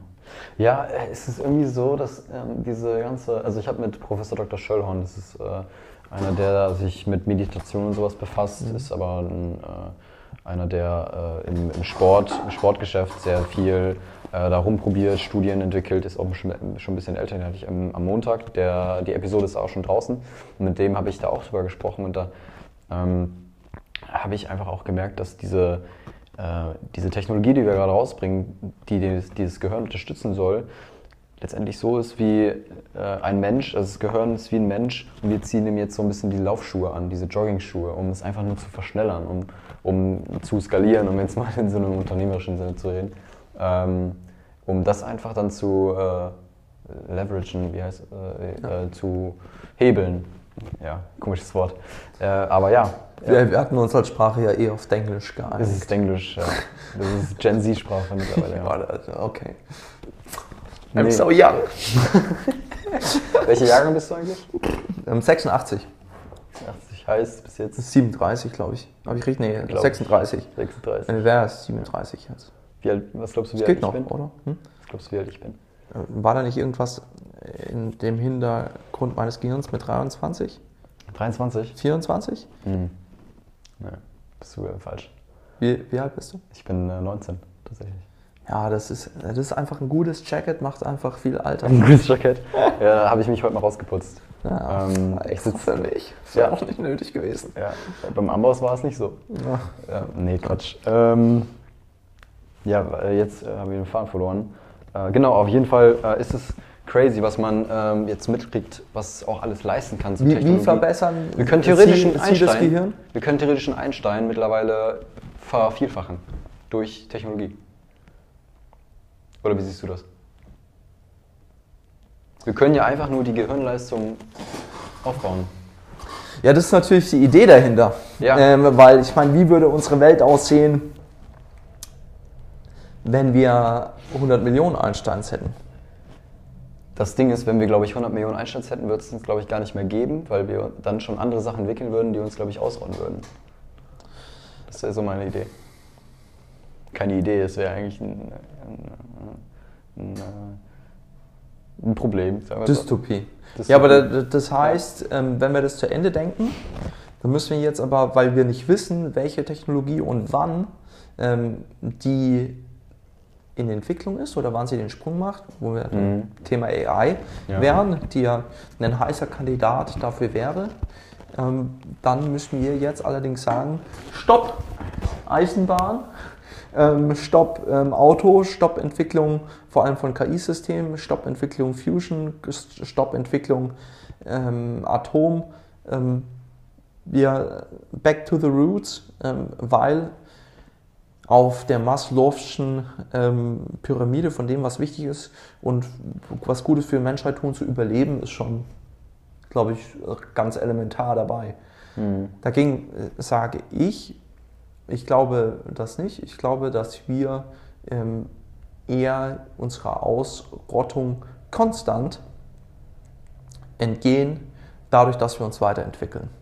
Und zwar konstant, dass wir immer wieder neue Probleme finden werden und immer wieder auf neue Probleme stoßen, die wir wieder durch ähm, Genuity, ähm, also Einfallsreichtum und ähm, Wissen, Knowledge, Innovation ähm, überspringen können und werden. Ist nicht einfach, aber wir können es. Und ähm, dementsprechend glaube ich, dass wir ähm, uns alle gemeinsam anstrengen müssen. Ähm, jeder in seinem Fach und seiner Idee, wie er die Welt besser macht um uns eben weiterzuentwickeln, besser zu werden ähm, und somit zu, zu, einer besseren, schöneren, äh, vollkommeneren ja. Welt, was auch immer das bedeutet. Ich glaube, ähm, für die meisten, wenn man so an, an, an Technologie, das ist, äh, an, an, die Korrelation von Technologie und Gehirn denkt, ist äh, die Firma Neuralink so die bekannteste. Ähm, ich habe, du hast glaube ich erzählt, oder ähm, ich habe das irgendwo gesehen, dass du mit dem CEO von Neuralink so eine kleine Story hattest. So eine kleine Networking-Story oder ähm, dass du mit dem schon mal vernetzt warst äh, und ihr an das Projekt, äh, Projekt BrainGrade gefeilt habt. Stimmt das? Ich glaube, das war in deinem 2017-Vortrag, war das mit drin. Ähm, ich weiß es nicht mehr genau. Ähm, nee, so auf jeden Fall nicht. Also ich kenne, okay. ähm, also ja, oder fang einer, du einer, mal an. Ja. Ähm, einer der Gründer viel, oder äh, es gab ja sieben Gründer plus ähm, Elon, wenn ich da richtig ähm, bin. Und mit zwei von den Gründern, mit der Vanessa Tolosa mhm. und mit dem Tim Gartner. Ähm, Deutsch. Beide? Sind das beides Deutsche? Nee, beides Amerikaner. Hört sich so an. Ja, okay, ähm, Zuwanderung wahrscheinlich irgendwann. Hat Tim deutsche Wurzeln? Tim Gardner hört sich so ein bisschen. If so, I forgot it. Sorry, Tim. ähm, ähm, haben wir das gestartet. Also wir haben noch eine, der Gründer von einem anderen großartigen Unternehmen, Paratromics, mhm. Rob, und auch ähm, nicht zu vergessen Markus äh, Gerhard und Florian Solzenbacher. Das sind übrigens zwei Deutsche mhm. ähm, mit BlackRock Neurotech. Mhm. Ähm, mit denen haben wir zusammen eigentlich das Konzept entworfen und haben ähm, die Firma gestartet. Ich habe die Firma gestartet und wir haben zusammen ähm, das Konzept entworfen. Dann war es so, okay. Ja. Und ähm, beide waren nicht ähm, äh, CEO mhm. gewesen. Als CEO war ja eh immer im Elon, aber wer dann eigentlich die Show die meiste Zeit äh, gerannt hat. Er war halt die ähm, ja. ähm, Zauberhaftes Englisch. äh, ist Max Hodek, der jetzt auch mal super spannenden Unternehmen Science Corp mhm. ähm, einen, auch ein Implantat entwickelt fürs Auge und auch eine Form von Brain-Computer-Interface. Und auch mit ihm war ich in Kontakt, aber Max hat jetzt da nicht ähm, aktiv bei uns in irgendeiner Form mitgearbeitet, weil er ja. damals auch noch bei Neuralink war. Mhm. Was macht Neuralink nochmal genau? Neuralink tut auch eine Gehirnimplantat entwickeln. Mhm. Und wie du dir das vorstellen kannst, ist, es ist ein Knopf, also so eine große Knopfbatterie, ja. eine dicke Knopfbatterie, ähm, könnte fast sagen, vielleicht ein bisschen wie eine Uhr, die in die Schädelplatte eingelassen wird und aus dieser Batterie schauen eine Vielzahl an Härchen raus, die dann mit einer Nähmaschine, eine Art Nähmaschine, was natürlich ein mhm. Operationsdevice ist, dann ins Gehirn eingefügt werden. Wo ist da der Unterschied zu uns? Ist, dass Neuralink sich darauf fokussiert, wie bekomme ich Informationen aus dem Gehirn heraus. Das heißt, oder zum Beispiel auch BlackRock, mhm. das ist so, äh, bei BlackRock ist es feel again, see again, um, hear again, also diese kognitiven Funktionen wiederherzustellen. Ja, ja. Und eine maßgebliche Sache, woran gearbeitet wird, ist, dass zum Beispiel Tetraplegiker, oh Gott, ich weiß gar nicht, ob das das deutsche Wort ist, Tetraplegics, mhm. ähm, also gelähmte Personen, ähm, sich ja, wieder Autonomie gewinnen. Das heißt, dass sie unter anderem dann einen Laptop bedienen oder dass sie ein Smartphone bedienen können, was ihnen natürlich unglaublich viel Freiheit äh, wiedergibt. Und es gibt herzzerreißende Geschichten über die ersten Sätze von Personen, die jahrelang stumm waren und auf einmal sich wieder ausdrücken können. Mhm. Oder dass sie allein ähm, die Rollläden hochmachen können. Ähm, ich möchte zum Beispiel, jeder, der sich dafür interessiert, Nathan Copeland ähm, zum Beispiel, ähm, ist einer, ähm, BCI Pioneers ist eine mhm. Institution, die von BlackRock ins Leben gerufen wurde, wo es eine Vielzahl an Patienten, die Gehirn-Computer-Implantate, Gehirn-Computer, ähm, Brain-Computer-Interfaces mhm. ähm, haben, ähm, vertreten sind und da über ihre ja. Ähm, äh, berichten. Und das ist natürlich hochspannend. Aber, äh, Entschuldigung, zurückzukommen. Ich neige heute dazu, etwas auszuschweifen. Ähm, sorry for that.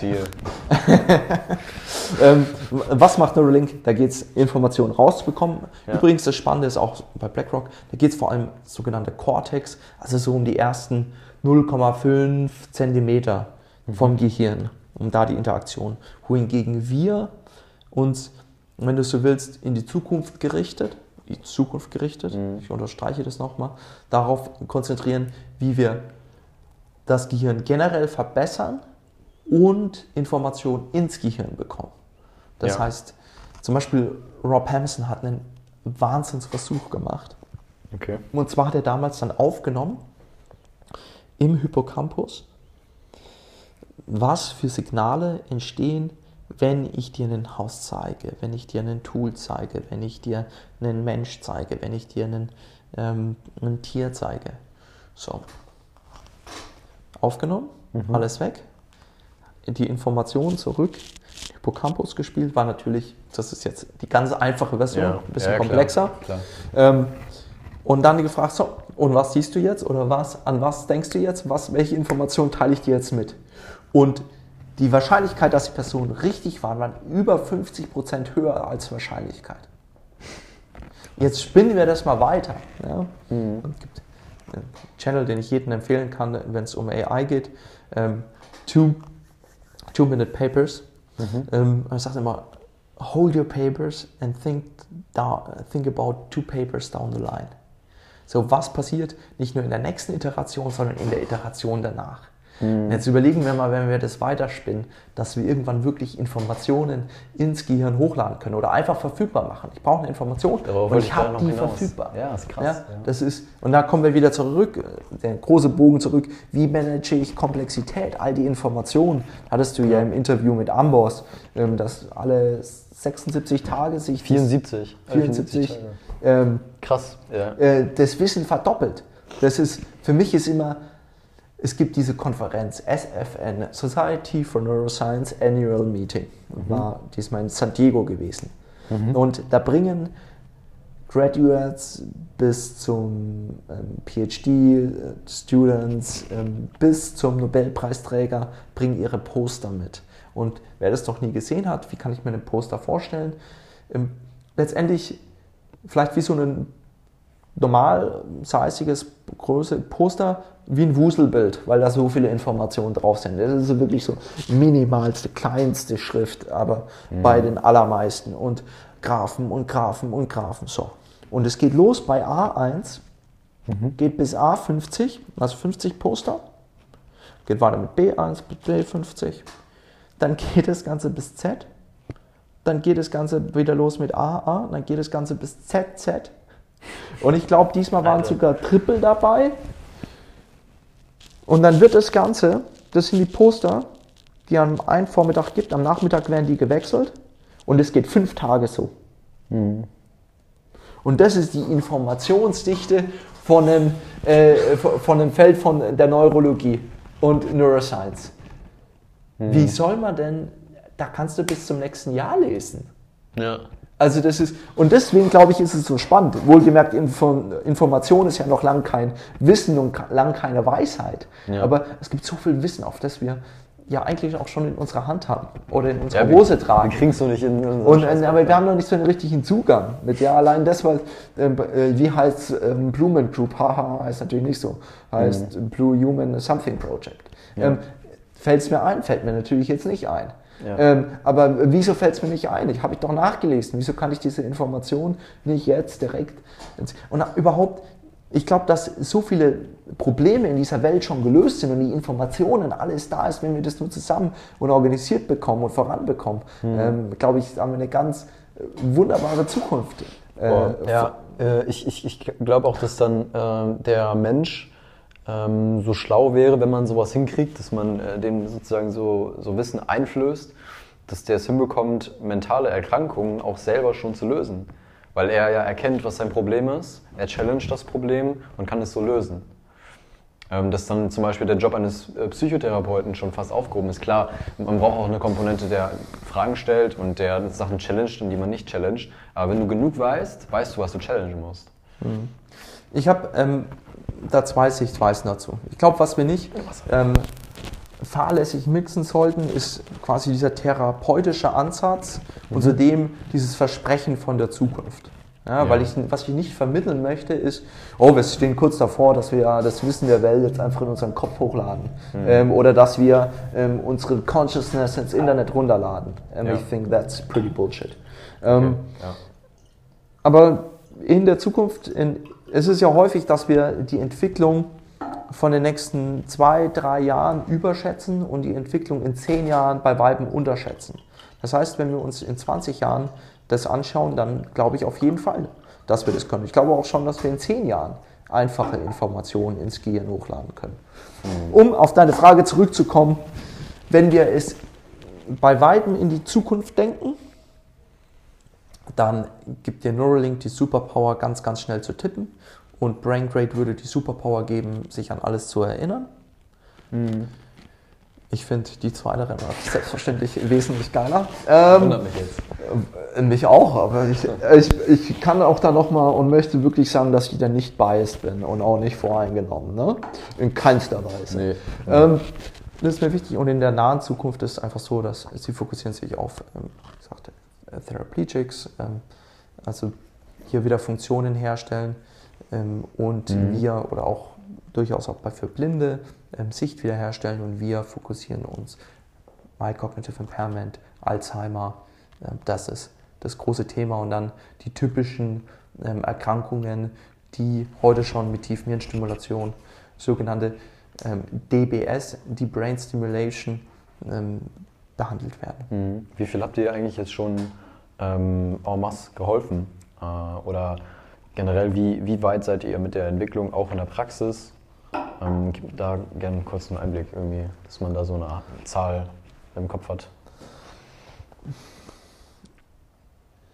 Wie lange seid ihr zum Beispiel auch schon in der, in der, in der Forschung, in der Mache, das äh, zu developen?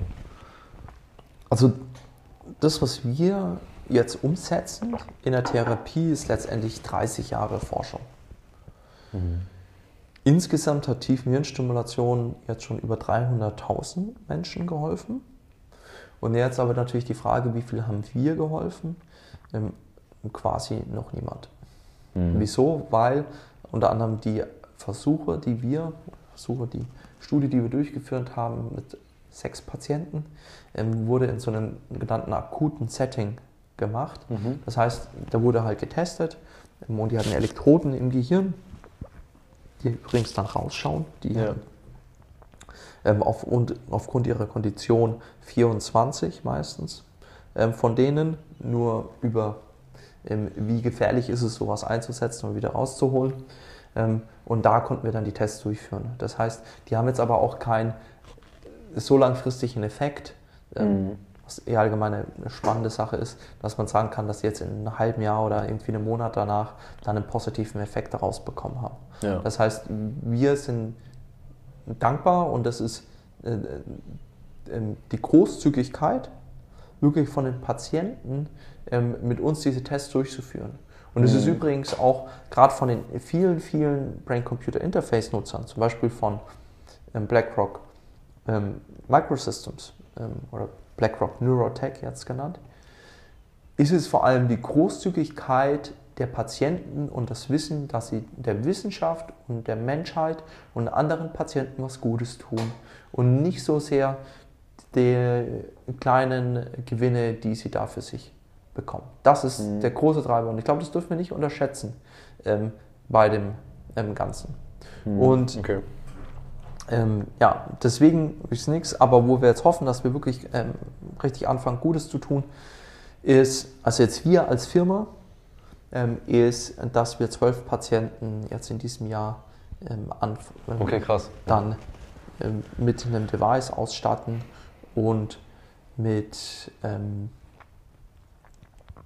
ja, ähm, entsprechend dieser- stimulieren, sodass ihre Kondition hoffentlich sich um 82% verlangsamt und um 23% sich ein ver äh, zusätzlich verbessertes Gedächtnis. Ich habe in deinem Pitch Deck ähm, auch äh, gesehen, also da war so eine, eine Vorschau, wie es von 2019 war das Pitch Deck oder die Zahlen von 2019 bis jetzt 2030 und 50, inwiefern sich die Zahl an Alzheimer-Erkrankte Leute auf der Welt auch ähm, erhöht.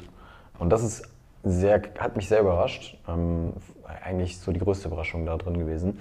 Ähm, woran liegt das? Gute Frage, nächste Frage.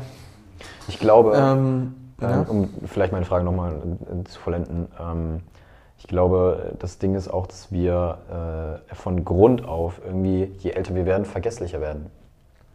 Ja, und dadurch, dass wir älter werden, ist natürlich eine klassische ähm, Gehirn nimmt ab. Her So, ja. ja, Herleitung.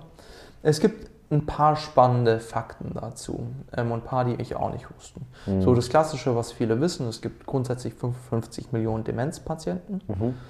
Wichtig. Okay. Kur- Kurze Differenzierung, Demenz und Alzheimer. Alzheimer ist eine Unterform von Demenz. Und Okay. manchmal wird im Sprachgebrauch auch Demenz und Alzheimer parallel verwendet, aber es gibt diverse Formen von Demenz. Es Lu- Lewy Body Demenz. Ähm, tut Also- nichts sagen. Alzheimer ist die am häufigst vorkommende, 70 bis 80 Prozent. Und manchmal wird auch im Sprachgebrauch Demenz als Vorstufe von Alzheimer verwendet. Aber eigentlich Mhm. nennt sich das mal Cognitive Impairment, ist der Fachbegriff. Und es ist auch schwierig zu definieren, was, wann ist es jetzt eigentlich ganz genau Alzheimer? Mhm. Das ist, und wann ist es noch eine Vorform von Alzheimer? Das ist allgemein ein Problem vom Feld. Ja. Ähm, deswegen ist es auch schwierig, 100% oder äh, da die perfekte Antwort ähm, ähm, auf die Frage zu haben. Aber wenn wir jetzt mal auf so ein paar Statistiken schauen, was alle wissen, 55 Millionen ähm, ähm, ähm, Demenzpatienten, 70 bis 80 Prozent davon sind Alzheimer. Mhm. Das ist ein äh, Trillionenproblem. Trillionen. Deutsche Trillionen, nicht amerikanische Trillionen, deutsche Trillionenproblem. Das ist, das ist irgendwie der ähm, gleiche GDP wie Mexiko. Ist, what the Mhm. fuck? Und das wird nochmal sich verdoppeln jetzt ähm, in den nächsten 30 Jahren. Das wird sich verdreifachen auf Ja. 155 Millionen. Das sind die bekannten. Krass. Ja. Was ich super spannend finde, ist, dass von den sogenannten äh, Leading Causes of Death, also die Top 10, Alzheimer das einzige ist, das signifikant stark wächst. Und zwar müsste ich jetzt wissen, von welchem Punkt an. Ähm, das weiß ich leider nicht. Wo ist mein Implantat? Ähm, Aber es ist um 147 Prozent gewachsen. Es war mal auf ähm, für entwickelte Länder. Vielleicht haben wir die. Studie, die wir dann äh, reinhauen können in die Können wir, kann ich gerne, können wir gerne machen. Vor allem spannend ist, dass es vor ein paar Jahren noch eben auf Platz 7 oder 8 gewesen ist und jetzt ist es auf Platz 2 in den entwickelten Ländern Alzheimer. Es ist aber zum Beispiel auch so, dass es in der USA erste positive ähm, Signale gab, dass weniger Personen Alzheimer bekommen. Das heißt, es gibt also so ein Ja. bisschen widersprüchliche Datenpunkte. Ähm, grundsätzlich ist es ein Riesenproblem. Und es ist von diesen Top 10 der Gründe, wieso wir sterben, die einzige Krankheit, wo wir relativ schlecht in der Diagnose sind, wo wir keine, wie übersetze ich am besten Mitigation Strategy, ähm, keine, keinen Ähm. vernünftigen Weg haben, das äh, wirklich aufzuhalten Ja. oder zu stoppen ja, oder zu heilen. Das ist das Mhm. Einzige. Das heißt, es ist ein wahnsinniges Problem, auch mit alternden Ja. Gesellschaften, das da auf uns zuläuft. Und wir sind, wie wir ja jetzt wissen, bei Weitem nicht vor. Ähm, Ja. äh, und jetzt haben wir noch gar nicht über ähm, übers Gesundheitswesen gesprochen. Ja, klar, nee. Krass. Ähm, erzähl uns mal, ähm, das hat mich noch jetzt während der Diskussion irgendwie ähm, getriggert, äh, dieser Punkt, dass ähm, ihr theoretisch versucht jetzt äh, das Thema zu klären. Gleichzeitig, ich, Philipp Baske ist vielleicht ein Name, ähm, der hat so eine, also sagen wir mal, der ist du nur für Krebs in Deutschland.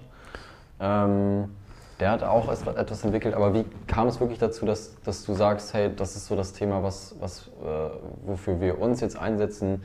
Äh, weil es ist letztendlich ein großes schwarzes Feld, ähm, wo man immer noch nicht viel weiß, wo ja auch keiner richtig Vorreiter ist. Ähm, das ist alles noch in Entwicklungsstadien, äh, wo du sagst, okay, okay ich mache da jetzt meinen Wissenstransfer, ich ähm, hole mir da Wissen ran, hole mir da Wissen ran, hole mir Leute ran, die mehr wissen äh, und entwickle da jetzt was. Weil ich, ich also das stelle ich mir immer so vor, so, klar, jeder hätte Lust, sowas zu entwickeln, sowas zu bauen, aber bis man wirklich da ist und dieses Produkt in der Hand hat und das dann auch reinpflanzt, ja, das ist ja, das sind ja Jahre. Also das ist ja auch super viel Energie, was man dafür verschwenden muss. Also wie kriegst du das hin, dass du dieses Wissensmanagement für dich so entwickelst und die Motivation dafür, dass du sagst, okay, ich krieg das jetzt hin und ich mache jetzt diesen Chip und ich implementiere das irgendwo in den Menschen? Und damit schließen wir ja eigentlich den Kreis. Ja. Wieder zurück. Aber erstmal, ähm, jetzt als erstes Wissensmanagement ist am Anfang viel, wir nannten das damals, äh, das habe ich gelernt in Team Europe, im Cornerstoning. Das heißt, du hast ein Haus und du baust immer so an den Ecken an und schaust so in den Ecken. Ja. Und es, ich habe mich einfach von, ähm, wenn du so willst, ein bisschen von YouTube-Videos und einfach so einen, ähm, jeder weiß ja, wenn er so ein bisschen falsch abbiegt im Internet, ähm, leiten lassen, was mich dann da fasziniert und was ich eben ähm, mag und wo eben dieser Sparkle überspringt und ich mir denke, oh, that, that would be fucking amazing. Äh, das ist natürlich sams- äh, etwas, was ich auch für mich will, ja, weil ähm, mit dem Glauben, dass ich Durchschnitt bin und aber was Besonderes sein möchte und was Besonderes aus meinem Leben machen möchte, ähm, habe ich natürlich auch Bock, mein Gehirn zu verbessern und mich selbst auf diese Reise zu begeben. Ja. Und das ist zum Beispiel ein, eine Sache, die, ich mir dieses Jahr ähm, versuche nochmal vermehrt anzuschauen, was gibt es noch. Ähm, es gibt ja ganz, ganz viele Möglichkeiten. Ja. Und selbstverständlich wollte ich als erstes was nicht invasives ähm, durchführen, also wozu du keine OP brauchst. Aber da kommen wir wieder zu dem Punkt. Jetzt kommen halt so diverse Dinge, ähm, die da reinspielen ja, und die dann ähm, ich gehe nochmal einen Schritt zurück ähm, mit der Argumentation, wieso wir überhaupt zur tiefen Hirnstimulation gekommen sind. Weil es kommen jetzt mehrere Dinge zusammen. Also auch so ein paar limiting beliefs, ähm, die ich ansetze von meiner Warte aus an die Welt, ähm, die ich glaube, die wahr sind, ähm, die dazu geführt haben, dass wir letztendlich einen tiefen Hirnstimulator für Alzheimer-Patienten bauen. Grundsätzlich ich will was Gutes für die Menschheit, ich will das Gehirn verbessern, positiv. Ja. Ähm, was ist irgendwie das Coolste? Was ist was, was weil ich auch viele Sachen vergesse? Memory. Genau. Ähm, übrigens, wer hat natürlich den größten Bedarf und das größte Problem mit Memory? Alte Menschen. Alzheimer-Patienten, noch mehr wie alle ja. Menschen. Ähm, aber ja, Alzheimer-Patienten, also es kommen jetzt mehrere Dinge da zusammen. Und jetzt kommt die Theorie, ich möchte was möglichst Großes erreichen. Das Größte, was man meiner Meinung nach bauen kann, ist natürlich auch zu schauen, was sind denn die wertvollsten Unternehmen, die wir ähm, heute haben. Und das sind maßgeblich, wenn du nicht auf viel Öl sitzt, ähm, Tech-Unternehmen. Ein Tech-Unternehmen, die eine neue Art von Plattformsprung begleitet haben. Das heißt, es gibt ja da verschiedene Sprünge, zum Beispiel von Mainframes zu PCs, zu Web, zu Smartphone. Jetzt die Frage, wo kommen wir hin als nächstes? Ich glaube, da gibt es auch schon eine Antwort dafür. Und diese Sprünge verlaufen oder diese Technologieentwicklungen verlaufen immer in einer S-Kurve. Nach Benedict Evans, ähm, seine Idee. Und zwar gehen die immer von stupid, ähm, was kann das eigentlich, zu oh, super exciting, zu ähm, ja, äh, Maturity. Äh, Ja. äh, Okay, also man, man, man fasst ja, oder boring eigentlich Ja. am Anfang. Eigentlich stupid, exciting, boring. Ja, das heißt, Ähm, der ist in der Mitte, sozusagen. So, und jetzt ist das Spannende, wenn das eben eine S-Kurve ist, und jetzt muss man sich überlegen, jetzt nimmt man das S, die das so hoch geht, und dann, es ist natürlich jetzt schwierig für einen Podcast zu beschreiben, aber letztendlich fängt die Technologie unter dieses Stupid ist schlechter als das, der obere Teil von dem S von dem Boring. Ja? Aber die wird dann exciting und während das exciting ist, wird es halt stärker und machtvoller als Technologie, als diese Boring-Technologie Ja. zum, ähm, ähm, bis es dann eben selbst wieder boring wird. So. Und die Idee ist folgende, dass wir aktuell mit Smartphones in dieser boring-Phase sind. Ich meine, das nächste iPhone wird nicht so viel, also wenn wir uns mal die letzten drei iPhones, vier iPhones, fünf iPhones anschauen, All the same. Ja. Oh, it's, it's getting boring. Ja, Mhm. das most exciting ist irgendwie, dass wir das jetzt zusammenklappen können. Also, dann, äh, äh, ist Gab's cool. schon mal, letztendlich. Ja, ist cool, ne? Aber und so ein bisschen Touch und aber eigentlich ist es boring. So, Ja. okay. Das heißt, wir sind in der Phase für den nächsten Technologiesprung. Mhm. Jetzt die Frage, was ist der nächste Technologiesprung? Und ich glaube, dass es VR, AR ist. Manche könnten auch sagen, weil es gibt natürlich verschiedene Layer, dass ein anderer Layer AI ist, aber nehmen wir mal VR, AR, weil ich glaube, dass es immer die Infusion von Hardware und Software ist. Das heißt, es ist nie allein die Software, sondern es ist immer diese Kombination, im- Software eats the world, I think Software embedded in Hardware eats the world. Also diese Kombination aus beiden. So, so, und dann haben wir dann jetzt eine neue Hardware-Komponente und was dann irgendwelche Classes sein werden und deswegen wird ja auch Apple ähm, jetzt dann seine VR slash AR, Diese also Ge- Virtual. Reality oder Mhm. Augmented Reality Class rausbringen. Augmented Reality angeblich vielleicht auch erst später, aber es, man wird zumindest jetzt mal was sehen. Es kommt ein großer Sprung. Es gibt einen Grund, wieso Meta so viel Geld in diesen Metaverse. Bereich ähm, Metaverse setzt, weil sie eben darauf tippen, dass das die nächste dominante Plattform wird. Mhm. Und wenn du da eben die Hardware und die Software kontrollierst, dann bist du der, der am meisten davon profitieren wird. So. Und jetzt ist natürlich der Punkt für uns beide, ähm, du hast noch mehr Zeit als ich, aber wir werden beide nicht Apple und Meta schlagen im Bereich ähm, VR, AR, weil uns einfach die Ressourcen fehlen, weil wir nicht so viel Geld haben. Der beste Ansatz war ja Magic Leap damals gewesen. Die haben ja auch eine Milliarde ähm, an Geld geraced. Zum anderen vielleicht ein bisschen zu früh oder haben zu viel versprochen, ähm, nicht schnell genug weiterentwickelt, wie auch immer. Mhm. Ähm, vielleicht kommen sie ja auch nochmal, ähm, zu wünschen wäre es. Und das ist die nächste Plattform. Also müssen wir uns überlegen, was ist die Plattform danach? Was ist, wenn wir nach der Phase von exciting und boring ähm, den nächsten Schritt machen? Ja. Und da fehlen uns jetzt eigentlich noch zwei Informationen und das ist natürlich die Frage, was treibt eigentlich diesen Sprung zur nächsten großen Plattform? Und meine Antwort ist eben, dass es eigentlich dieses, dieses wie wir mit Informationen, die Zugang zu Informationen, da könnte man jetzt sagen, so es ist Bandbreite, es ist Immersiveness, also wie kann ich in diese Informationen eintauchen, wie einfach habe ich da Zugang dazu und dass das maßgeblich ist. Deswegen und das ist jetzt so schön, wandern ja all diese Technologien auch immer näher zum Gehirn. Von einmal standen sie in irgendeinem Raum entfernt zu dann auf unserem Tisch, dann in unserer Tasche, jetzt dann bald auf unserer Nase, dann als Zwischenschritt, wenn wir uns zum Beispiel Science Corp anschauen, im, im Auge oder Neuralink und dann vielleicht eben auch, ja, ich meine, wieso nehmen wir den indirekten Weg, wenn wir auch den direkten Weg nehmen können?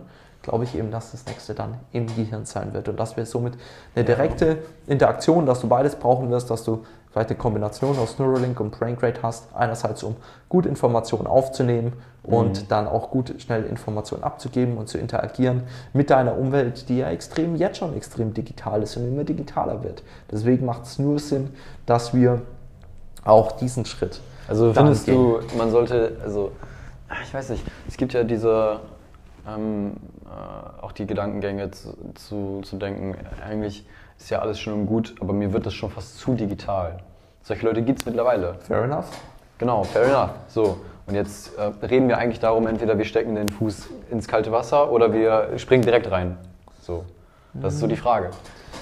Ich glaube, das ist, also mein Glaube dahinter ist, dass für ganz, ganz viele Dinge diese Normalverteilungen gelten. Das heißt, das ist ja diese Glockenkurve, Ja. die viele kennen. Viele Entrepreneure kennen das von Crossing the Chasm, ähm, wo es eben die Frage ist, wie komme ich von diesen, es kommen Innovatoren, dann kommt, glaube ich, Early Adopter ähm, und dann kommt the Early Maturity, dann Late Maturity und dann kommen die ewig Gestrigen. In ewig Gestrige möchte ich jetzt gar nicht negativ oder die, die halt ähm, als letztes auf einen ähm, auf so eine Entwicklung aufspringen. Und so ist es eben auch mit neuen Dingen. So ist es zum Beispiel jetzt so, wenn wir zum Beispiel Facebook nehmen, ähm, dass Facebook für viele auch gerade Generation Z schon längst out war und weg waren und die sind ja in dem Fall in dem Bereich diese Innovatoren oder at least the early adopter, ja, die da zuerst draufgesprungen sind. Ja. Aber Facebook ist trotzdem weitergewachsen. Dabei war das schon uncool. Dabei war es schon raus. Wieso? Ja, weil natürlich diese ganze Masse der Late Maturity noch dazugekommen ist, also die erst relativ spät sich mit Social Media angefreundet haben, ähm, Länder, wo es erst ähm, seit kurzem oder kürzerer Zeit Zugang zu Smartphones gibt. Ähm, und das heißt, diese ganze Masse ist noch gekommen und obwohl vorne der ganze Zipfel schon abgesprungen ist von den Innovatoren und den Early Adoptern, hat halt diese große, schau dir Xing an, das war ja genau das Gleiche. Xing ging es noch bis vor kurzem, ich glaube, vielleicht geht es denen immer noch super gut, weil halt so eine Late Maturity halt auch immer noch viele sind. Man, ja, man ist halt bei Xing zum Beispiel zu, zu der Vision gegangen, wir wollen das deutsche LinkedIn bauen, zu jetzt sind wir eigentlich eine Jobbörse wie Stepstone oder Indeed. Das ist ja mittlerweile so, dass das einfach degeneriert. Irgendwie. Aber nur Front, ne? Ich wollte ja jetzt auch kein Hate geben. um, können wir auch gleich noch drüber reden, ähm, ich muss nur sagen, und so wird es immer diese Gruppe geben, die sagen, nee, möchte ich nicht, ist mir zu weit und das ähm, will ich nicht. Und ich glaube, das ist auch vollkommen in Ordnung. Das ist auch, ähm, du hast es häufig übrigens zum Beispiel auch in Firmen, wenn die große Sprünge machen, dass du auch diese Verteilung hast in einer Firma, dass du vorne eine Gruppe hast, die sagt, oh, mega geil, let's go, äh, nächstes Ding, die springen da auf alles drauf. Ja? Das ist ja immer so, irgendjemand muss das erste Faxgerät gekauft haben. Äh, und dann kommt, und die stecken dann relativ einfach diese Early Follower an. Und dann ist eben wichtig, dass die eigentlich diese Early äh, Maturity anstrengen, also die dann den Großteil ausmachen. Deswegen sage ich zum Beispiel auch, das ist meine These, weil ich glaube, dass diese Early Maturity in unserer ähm, Lebenszeit und die Late Maturity, also diese beiden großen Hügel, noch Gehirnimplantate bekommen werden und da irgendwie 14% diese Late, Late Follower oder Never Follower sind, glaube ich, dass halt 85% oder 86% der Menschheit in unserer Zeit Oh, jetzt müssten wir nochmal ähm, irgendwie Kleinkinder und Kinder in ihrer Entwicklungsphase abziehen. Weiß ich nicht, wie Ja. viele es sind. Das sollten wir vielleicht noch abziehen. Ähm, dann sind es nicht 85 Prozent, sondern dann sind es halt ähm, 70 Prozent. Ähm, Wild Also- Guess. Ähm, aber auf jeden Fall die Mehrzahl der Menschen wird zu unserer Lebenszeit noch ein Gehirnimplantat haben. Krass. Das ist Thema, das könnte ich theoretisch als, als ähm, hier Headline. ins Thumbnail reinpacken in die Headline. Ja. Ja, go for Spannend. it. Ähm, Sehr spannend. Ja, crazy. Boah, was war denn noch auf meinem Skript? Jetzt bin ich einfach raus. Wir sollten vielleicht ein bisschen über Health sprechen. Wenn wir Ja. doch heute die letzte Health. Ja, setz an. Worüber würdest du gerne sprechen, was Health Du, angeht? nee, so, ähm. Also, nee, du, alles gut. Ich habe ja dich eingeladen. Der Podcast heißt O-Ton. Warum heißt der O-Ton? Originalton des Gastes. Das ist der Hintergrund gewesen, warum ich den O-Ton genannt habe. Ich äh, kann vielleicht zu einem Punkt kommen, du hattest mich gebeten, ähm, das war dein Vorschlag, Ja. insofern, dass wir über ChatGPT reden, dass wir über AI in Healthcare reden, Genau. über ähm, was in AI, vielleicht auch nochmal, um anzuschließen, AI, in, welcher, welchem, äh, in welchem Bereich siehst du AI jetzt, was du gerade gesagt hast mit den einzelnen Phasen? Wo siehst du da jetzt AI? Und ChatGPT mal wegen als jetzt Beispiel. Oh, ich glaube, dass zum Beispiel ChatGPT ähm, jetzt diesen Sprung von ähm, auf jeden Fall in die Early Adopter Hm. äh, geschafft hat von den Innovatoren. Ähm, das sieht man ja auch mit dem Rush darauf, Ja. dass sie ja jetzt dringend die Finanzierung gebraucht haben von Microsoft, weil ihnen einfach das Geld aus den Händen äh, gerannt ist, weil es einfach so einen Ansturm auf ChatGPT Hm. gab. Ich habe äh, mit vielen schon darüber gesprochen und viele meinten so, ja, das wird eh in zwei Monaten, kostet das so und so viel, äh, ist dann nicht mehr zugänglich für jeden. Ähm, viele glauben, glaube ich, nicht, dass, äh, dass das jetzt so eine neue Zeit ist, in die wir reingehen, dass jemand das dann so begründet von wegen, ja, das ist nicht, nicht für die Masse. So. Und äh, das ist jetzt nicht für jeden was und äh, ähm, das ist jetzt nur kurzfristig und dann sind wir wieder zurück da, wo wir immer waren. Aber ich glaube, das ist einfach, das ist eine, eine Treppenstufe, die jetzt einfach erreicht wurde und wir kommen zu der nächsten. Ich habe heute Morgen äh, auf LinkedIn äh, einen Post gesehen, da hat äh, Boston, ich weiß nicht, wie Firma heißt, die, die Roboter entwickelt. Boston, Boston Scientific? genau. Die haben jetzt den Roboter, ich weiß nicht, vielleicht hast du es auch gesehen, es ist heute oder gestern rausgekommen. Ähm, der kann jetzt anscheinend noch mehr, als er davor konnte. Ich weiß nicht, vielleicht kannst du da was zu sagen, aber sonst äh, erzähle ich weiter. Ähm, und dann hat einer drunter geschrieben, hey, jetzt muss man eigentlich nur ChatGPT in diesen Roboter stecken und du hättest theoretisch den perfekten AI-Human, so, der sich von alleine auch weiterbildet. Ich habe. Also, ich bin ganz großer Fan von Boston Scientific. Wieso? Das erstens, weil, ähm, wenn ich diese Maschinen anschaue Mhm. und diesen Atlas-Roboter, jetzt zum Beispiel das Video von gestern, wenn er da in eineinhalbfachen Schraube Ja, dann da gesehen, ja, ja. runterspringt, what the fuck, ähm, dann verstehe ich, dass wir Empathie für diese Art von Maschinen empfinden werden. Und das hilft mir, Definier das mal genauer, also das verstehe ich sicher. naja, es, es werden ja hier dann äh, die ganzen Androiden, nennt Mhm. man es, oder Roboter, dann Ja, ja. hier rumlaufen, werden irgendwelche Tasks durchführen. Und ich weiß, dass wir die auch so ausstatten können, dass wir eine Empathie für sie haben würden. Also sie nicht wie puren Dreck behandeln und dass dann irgendwann das so durchgeht, dass sie vielleicht am Anfang eher wie Sklaven behandelt werden, aber Wie eigentlich ist ChatGPT? Du, du, du gibst da einfach ein, sag mir das und das. Ich sag dir, Leute werden sich in ChatGPT verlieben. Aber 100 Pro werden, wird es auch, es gibt heute schon äh, Bots, die dann deine Freundin sind und deine Freundin. Ja, und das ist der große Sprung, den wir hier sehen, meiner Meinung nach. Ist ja eine, eine Fähigkeit. Ist ja die Erschaffung von Wissen und, oder es, es stimmt nicht. Die Wiedergabe, die komprimierte Wiedergabe von Wissen, ist nicht die Erschaffung, das ist ja, glaube ich, ganz wichtig. Die komprimierte Wiedergabe von Wissen, wie es vorher einfach nicht zugänglich war und vor allem das Schreiben auch von Text. Und wenn wir mal uns überlegen, wie viel unser Arbeitsalltag sich auf Text beruht ähm, und auf die Erschaffung von Standards, dann wird sich da einiges verändern. Insofern, alles, was geschrieben wird, das heißt, es fängt natürlich mit Journalisten an. Das geht mit, ähm, äh, wobei ich glaube, dass die sogar noch einen gewissen Schutz haben werden. Wieso? Weil ChatGPT ja auf Informationen aufbaut, die es schon hat. Und Ja. Journalismus tut ja auch über viel Neues ähm, berichten. Aber natürlich dieses, die, sagen wir mal, Wiederkauen, was man nur woanders gelesen hat, ähm, das kann ChatGPT dann genauso gut. Es geht weiter mit Bildung. Hm. Sehr der Lehrer gibt mir immer wieder das Gleiche. Letztendlich habe ich da wirklich einen 1 zu 1 Lehrer, die eine Sache, die wirklich hilft für einen Bildungserfolg Ja. ähm, bis zu ähm, Doktoren, die auf einmal einen Arztbrief an den Patienten äh, einfach generieren können. Weil was ja viele nicht verstehen, ist ja nicht nur das Schreiben, sondern es ist ja auch das Übersetzen. Aber das Übersetzen von Wort in Code oder das Wort in oder von medizinischer Fachsprache in allgemeinverständliche Dinge. Ja. Und ähm, das wird nicht mehr weggehen. Das ist ja das gleiche wie zum Beispiel mit der Erstellung von Bildern.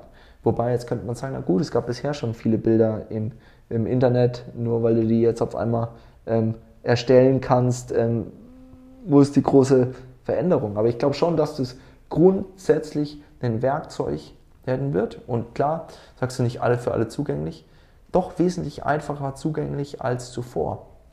Weil wir müssen ja verstehen, dass es gibt ja nicht nur ChatGPT und OpenAI, es gibt ja noch viele andere. Ja, ja. Und ähm, ChatGPT ist ja nicht das letzte Modell. Es gibt ja ChatGPT 2 gab es, ChatGPT 3. Äh, Äh, eins, drei. drei ist jetzt, glaube ja, ich, ne? Ja, 3, aber es gibt jetzt 3,5. Ähm, wurde jetzt über ähm, Azure zugänglich gemacht. Azure ist die Cloud-Plattform von Mhm. Microsoft. Microsoft ist der größte ähm, Investor in ähm, OpenAI, das ja das Unternehmen ist oder ja, das dahinter steht, ist auch nochmal ein spannendes Thema. Und aber es kommt jetzt dann auch ChatGPT 4. Das hatte ich Und es ist ja, da gibt es eine so ganz, wie ich finde, markante Sache. wenn man sich anschaut, wie viele Parameter heute verwendet werden für ChatGPT und was es schon kann, und wie viele Parameter verwendet werden. Ich glaube, es ist nochmal hunderttausendfach so viele. Ja, ich hatte für das so eine Grafik Modell. gesehen. Ja, genau. Diesen kleinen Ball und diesen Riesenball. Ich glaube, das sind äh, bei Trillionen sind wir da. Wir sind jetzt gerade Ja. bei Billionen, da sind wir bei Genau, das Trillionen. jetzt Trillion. So um 100.000 wird sich nochmal verändern. Und das wird jetzt nicht, das wird wahrscheinlich logarithmisch ähm, Mhm. Ja. sein. Es wird nicht ähm, ähm, linear skalieren. Das wird jetzt nicht 100.000-fach. Aber dann, vielleicht bekommen wir noch so die letzten Fehler dann auch raus. Und ich glaube, wir müssen uns auch ein bisschen verabschieden von diesem fehlerlosen AI, weil ich meine, vom Menschen erwartest du auch nicht, dass er Klar. 100% fehlerlos ist. Aber es ist auch einfach die Ideengenerierung, die du daraus schaffen kannst. Ja, So ist, dass du halt, wenn wir jetzt nochmal eine letzte Unterhaltung nehmen mit dem Gründer von Amboss, letztendlich Ja. macht es einfach total viel Sinn, dass du eine Gruppe an Personen hast, die neueste Erkenntnisse, über die wir ja gesprochen haben, zum Beispiel mit Society for Neuroscience, was da für einen Output herrscht, diese ganzen Paper, Alles Gute, Snow. ähm, was da für ein Output herrscht, die zusammenzufassen und natürlich dann auch in die klinische Praxis zugänglich ähm, zu geben. Und dann immer die Frage, was für einen Doktor willst du denn haben? Willst du den alten Doktor, der viel Erfahrung hat, oder lieber den jungen Doktor, der vielleicht fester ist in der neuesten Wissenschaft? Vielleicht kannst du es kombinieren und vielleicht, ich glaube, dass dann in Zukunft schon ist, dass du halt deinen AI-Partner da an der Seite hast, als Doktor, und dann sagst du, was sind denn deine fünf Ideen, was der hat? Ähm, und dann kriegst du halt fünf Vorschläge an Diagnosen und dann wählst du immer noch aus. Oder du tust ähm, ein schönes Beispiel, was jetzt gerade, das kann ich übrigens sehr empfehlen, ähm, eine Unterhaltung, wenn es um Healthcare geht und AI in Healthcare ähm, von A16Z oder auch Andreessen Horowitz ähm, genannt zu AI in Healthcare auf ihren YouTube-Channel zu finden, wo sie ja, sagen, zum Beispiel manche Doktoren müssen dann, damit sie verschreibungspflichtige Medikamente ähm, auch erstattet bekommen, an die Versicherung schreiben. Und wenn du das doch zum Teil automatisieren kannst, ist großartig. Und jetzt kommt ein spannender Punkt. Jetzt kommt's. Und zwar, Dennis Morrison hat damals XAI gegründet. Und XAI ähm, war letztendlich, äh, wer Calendly kennt, ähm, Ja. Calendly in AI-Form. Also das heißt, ähm, Terminkoordination in, als AI-Form. Ähm, und was letztendlich gemacht wurde, wenn wir jetzt einen Termin koordinieren, hätte ich gesagt, lieber Timo, ähm, hier meine Assistentin ähm, in CC, das war dann die XAI-Adresse, äh, koordiniert mit dir einen Termin. Und das hochkomplex, wegen Zeitzonen, wegen ähm, Orte verstehen, ähm, Zeiten verstehen, das richtige Termin schreiben. Letztendlich hat schon gut funktioniert, wurden dann aufgekauft. Das Spannende ist ja jetzt, wenn auf der anderen Seite, und wann es besonders gut funktioniert hat, war natürlich, wenn auf der anderen Seite auch eine XAI gesessen ist. Das heißt, wenn die andere Person sagt, cool, koordiniere das doch mit meiner Assistentin oder meinen Assistenten, kann man weiblich oder männlich machen, ähm, der koordiniert es mit dir. XAI und XAI haben es hier natürlich gut verstanden. Die haben natürlich perfekt den Termin koordinieren können. Und genauso ist es ja dann auf der Versicherungsseite kann ja auch wiederum eine AI Ja. sitzen, um es dann okay oder non-okay zu sagen. Ja. Deswegen, AI ist ja so artificial, aber der schöne Gedanke ist ja immer augmented Intelligence und die Frage ist immer, wann tut wer wen überwachen. Also das ist, überwacht AI uns, Ja. zum Beispiel, dass wir sicherer fahren, oder überwachen wir die AI, dass die keinen Scheiß baut im Straßenverkehr oder wie bei, an, bei den Diagnosen zum Beispiel auch. Das ist so die Sache, ne? Ja, das ich, ist, hatte, ich hatte von Naval, äh, ich weiß nicht, ob du Naval kennst. ja. Ja. Ähm, woher kennst du den? Naja, der hat äh, Sa- äh, ähm, Sapiens geschrieben. Genau, Ähm, Tech Investor auch. Ähm, bisschen, oder wir sprechen von dem gleichen, oder? Ja, also, also Podcast. es- es- Sapiens hat er geschrieben und danach hat er, ähm, was war denn das zweite Buch? ähm, Und dann hat er noch 10 Lessons for Life, glaube ich. Ja, wir sprechen von dem gleichen. Und der hat, äh, der hat mal im Podcast äh, die Diskussion gehabt, ob AI uns auch irgendwie ersetzt und, und, und wir Jobs verlieren durch AI. Und da hat er halt gesagt, nein, letztendlich tut AI das für uns, was wir ähm, als repetitive Arbeit wahrnehmen, und wir dafür mehr Zeit für kreative Arbeit haben. Das heißt, wir entwickeln uns einfach zu kreativerer Arbeit und die repetitive Arbeit übernimmt dann AI im zukünftigen Sinne. Wie stehst du dazu? Ich glaube, ich unterschreibe das, aber er müsste doch sagen, ja. Das kommt auch von vor vier, fünf Jahren. Damals war auch noch nicht so viel raus wie jetzt. Und ich glaube auch, ja. Das Beispiel, was ich immer hm. genannt habe, übrigens auch schönes Beispiel, mein letztes Unternehmen war ja dann, ähm, wir haben ja das dann productized. Hm. Ähm, und während wir über die große AI nachgedacht haben, haben wir AI dazu benutzt, um herauszufinden, wo ein Satz endet, ja. um den ordentlich klassifizieren zu können. Ja. Was übrigens ein hochkomplexes Thema ist. Ähm, wieso besserer Zugang zu AI? Weil du heute einfach halt einen, ähm, bei Amazon, ähm, bei AWS, das mhm. dabei ist. Das kannst du einfach als Service nutzen. Ja, ja. Das, niemand muss mehr heute selbst diese AI-Anwendung schreiben, um einen Satz zu klassifizieren. Sowas. Oder mhm. du kannst halt einfach ein so powerful Model verwenden wie ChatGPT für deinen eigenen Chatbot. Ja. Mhm. Ähm, um es weiterzugehen. Um zu sagen, mein Beispiel war immer, während wir über die einfachen Sachen und über die großen Fragen uns Gedanken gemacht haben, ähm, nenn Mähdrescher. Ja. Das ist doch, also wirklich, das ist nicht gut, ne? Weißt du, wie viele Menschen durch Mähdrescher ihren Job verloren haben? Viele. Ja. Also ich meine 80% der Menschen, 85% der Menschen. Ähm, I'm definitely wrong, aber round about that. Mhm. Ähm, waren im, im, in der Agrarwirtschaft tätig gewesen. So natürlich werden die Menschen ihren Job verlieren. Genauso werden viele Lkw-Fahrer ihren Job verlieren. Genauso werden äh, viele Texter ihren Job verlieren. Genauso werden viele Übersetzer ihren Job verlieren.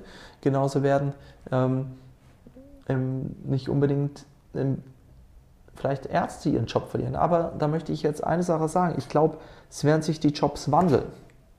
Ja. Das ist, äh, glaube ich, das, was eher äh, die spannende Sache ist. Dass du halt zum Beispiel beim Arzt, der einen Begleiter hast oder der auch noch ganz andere Dinge dich psychologisch begleiten kann, dich nicht in 15 Minuten durchpushen muss. Mhm. Ähm, dein Live-Trainer ist viel überhaupt mal die ganzen Daten anschauen kann, ja, sich da komplex drauf, dass er mit dir die Bewegungen, dass es viel mehr Physiotherapeuten gibt, dass es viel mehr Leute für die Pflege gibt, dass es, ähm, ja, natürlich werden Aufgaben entfallen, aber vielleicht ist es halt so, dass der Journalist sich nicht mehr so sehr darauf versteift, ähm, ich habe zu wenig Ahnung, sowohl vom Journalisten als auch vom Arzt, um da wirklich ähm, die fachkundige Meinung ähm, zu geben. Aber so, wenn ich es verstehe, dann tut ein Journalist auch häufig einfach Informationen, die jetzt bei Reuters, also bei den großen Pressemitteilungen entnehmen und die verarbeiten, ähm, reflektieren und dann ähm, in die Zeitung setzen.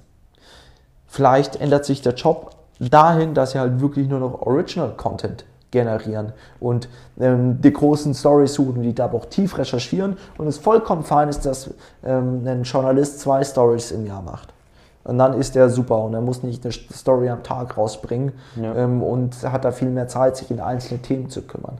Und das, so sehe ich das durch die Bank, dass wir eben genau, ja, diese repetitiven Aufgaben ähm, abnehmen, dass wir, ich meine, die Koordination mit anderen, ähm, das das verändert es ja, also das ersetzt es ja letztendlich auch, ja. Ja. Im Sinne. Und dass wir wirklich Zeit haben, jeder, glaube ich, hat gern mehr Zeit und ja, hm. mehr Geld und mehr Möglichkeiten. Ja. Crazy. Ich würde sagen, ähm, ein Satz noch, noch zu dir, vielleicht zum Schluss, ähm, was du so der Audience mitgeben willst, ähm, was die so von dir in Erinnerung behalten wollen. Von mir? Ja. Nix. Ähm, Kann auch eine Buchempfehlung sein. Was? Kann auch eine Buchempfehlung sein. Buchempfehlung. Ähm, einfach machen. Punkt. Cool. Alles klar. Das reicht. Bin ich bei dir. Herzlichen Dank zum Zuhören und äh, fürs Zuhören und ähm, wir sehen uns äh, in der neuen Serie äh, Edu Education Technology. Geht ab März los.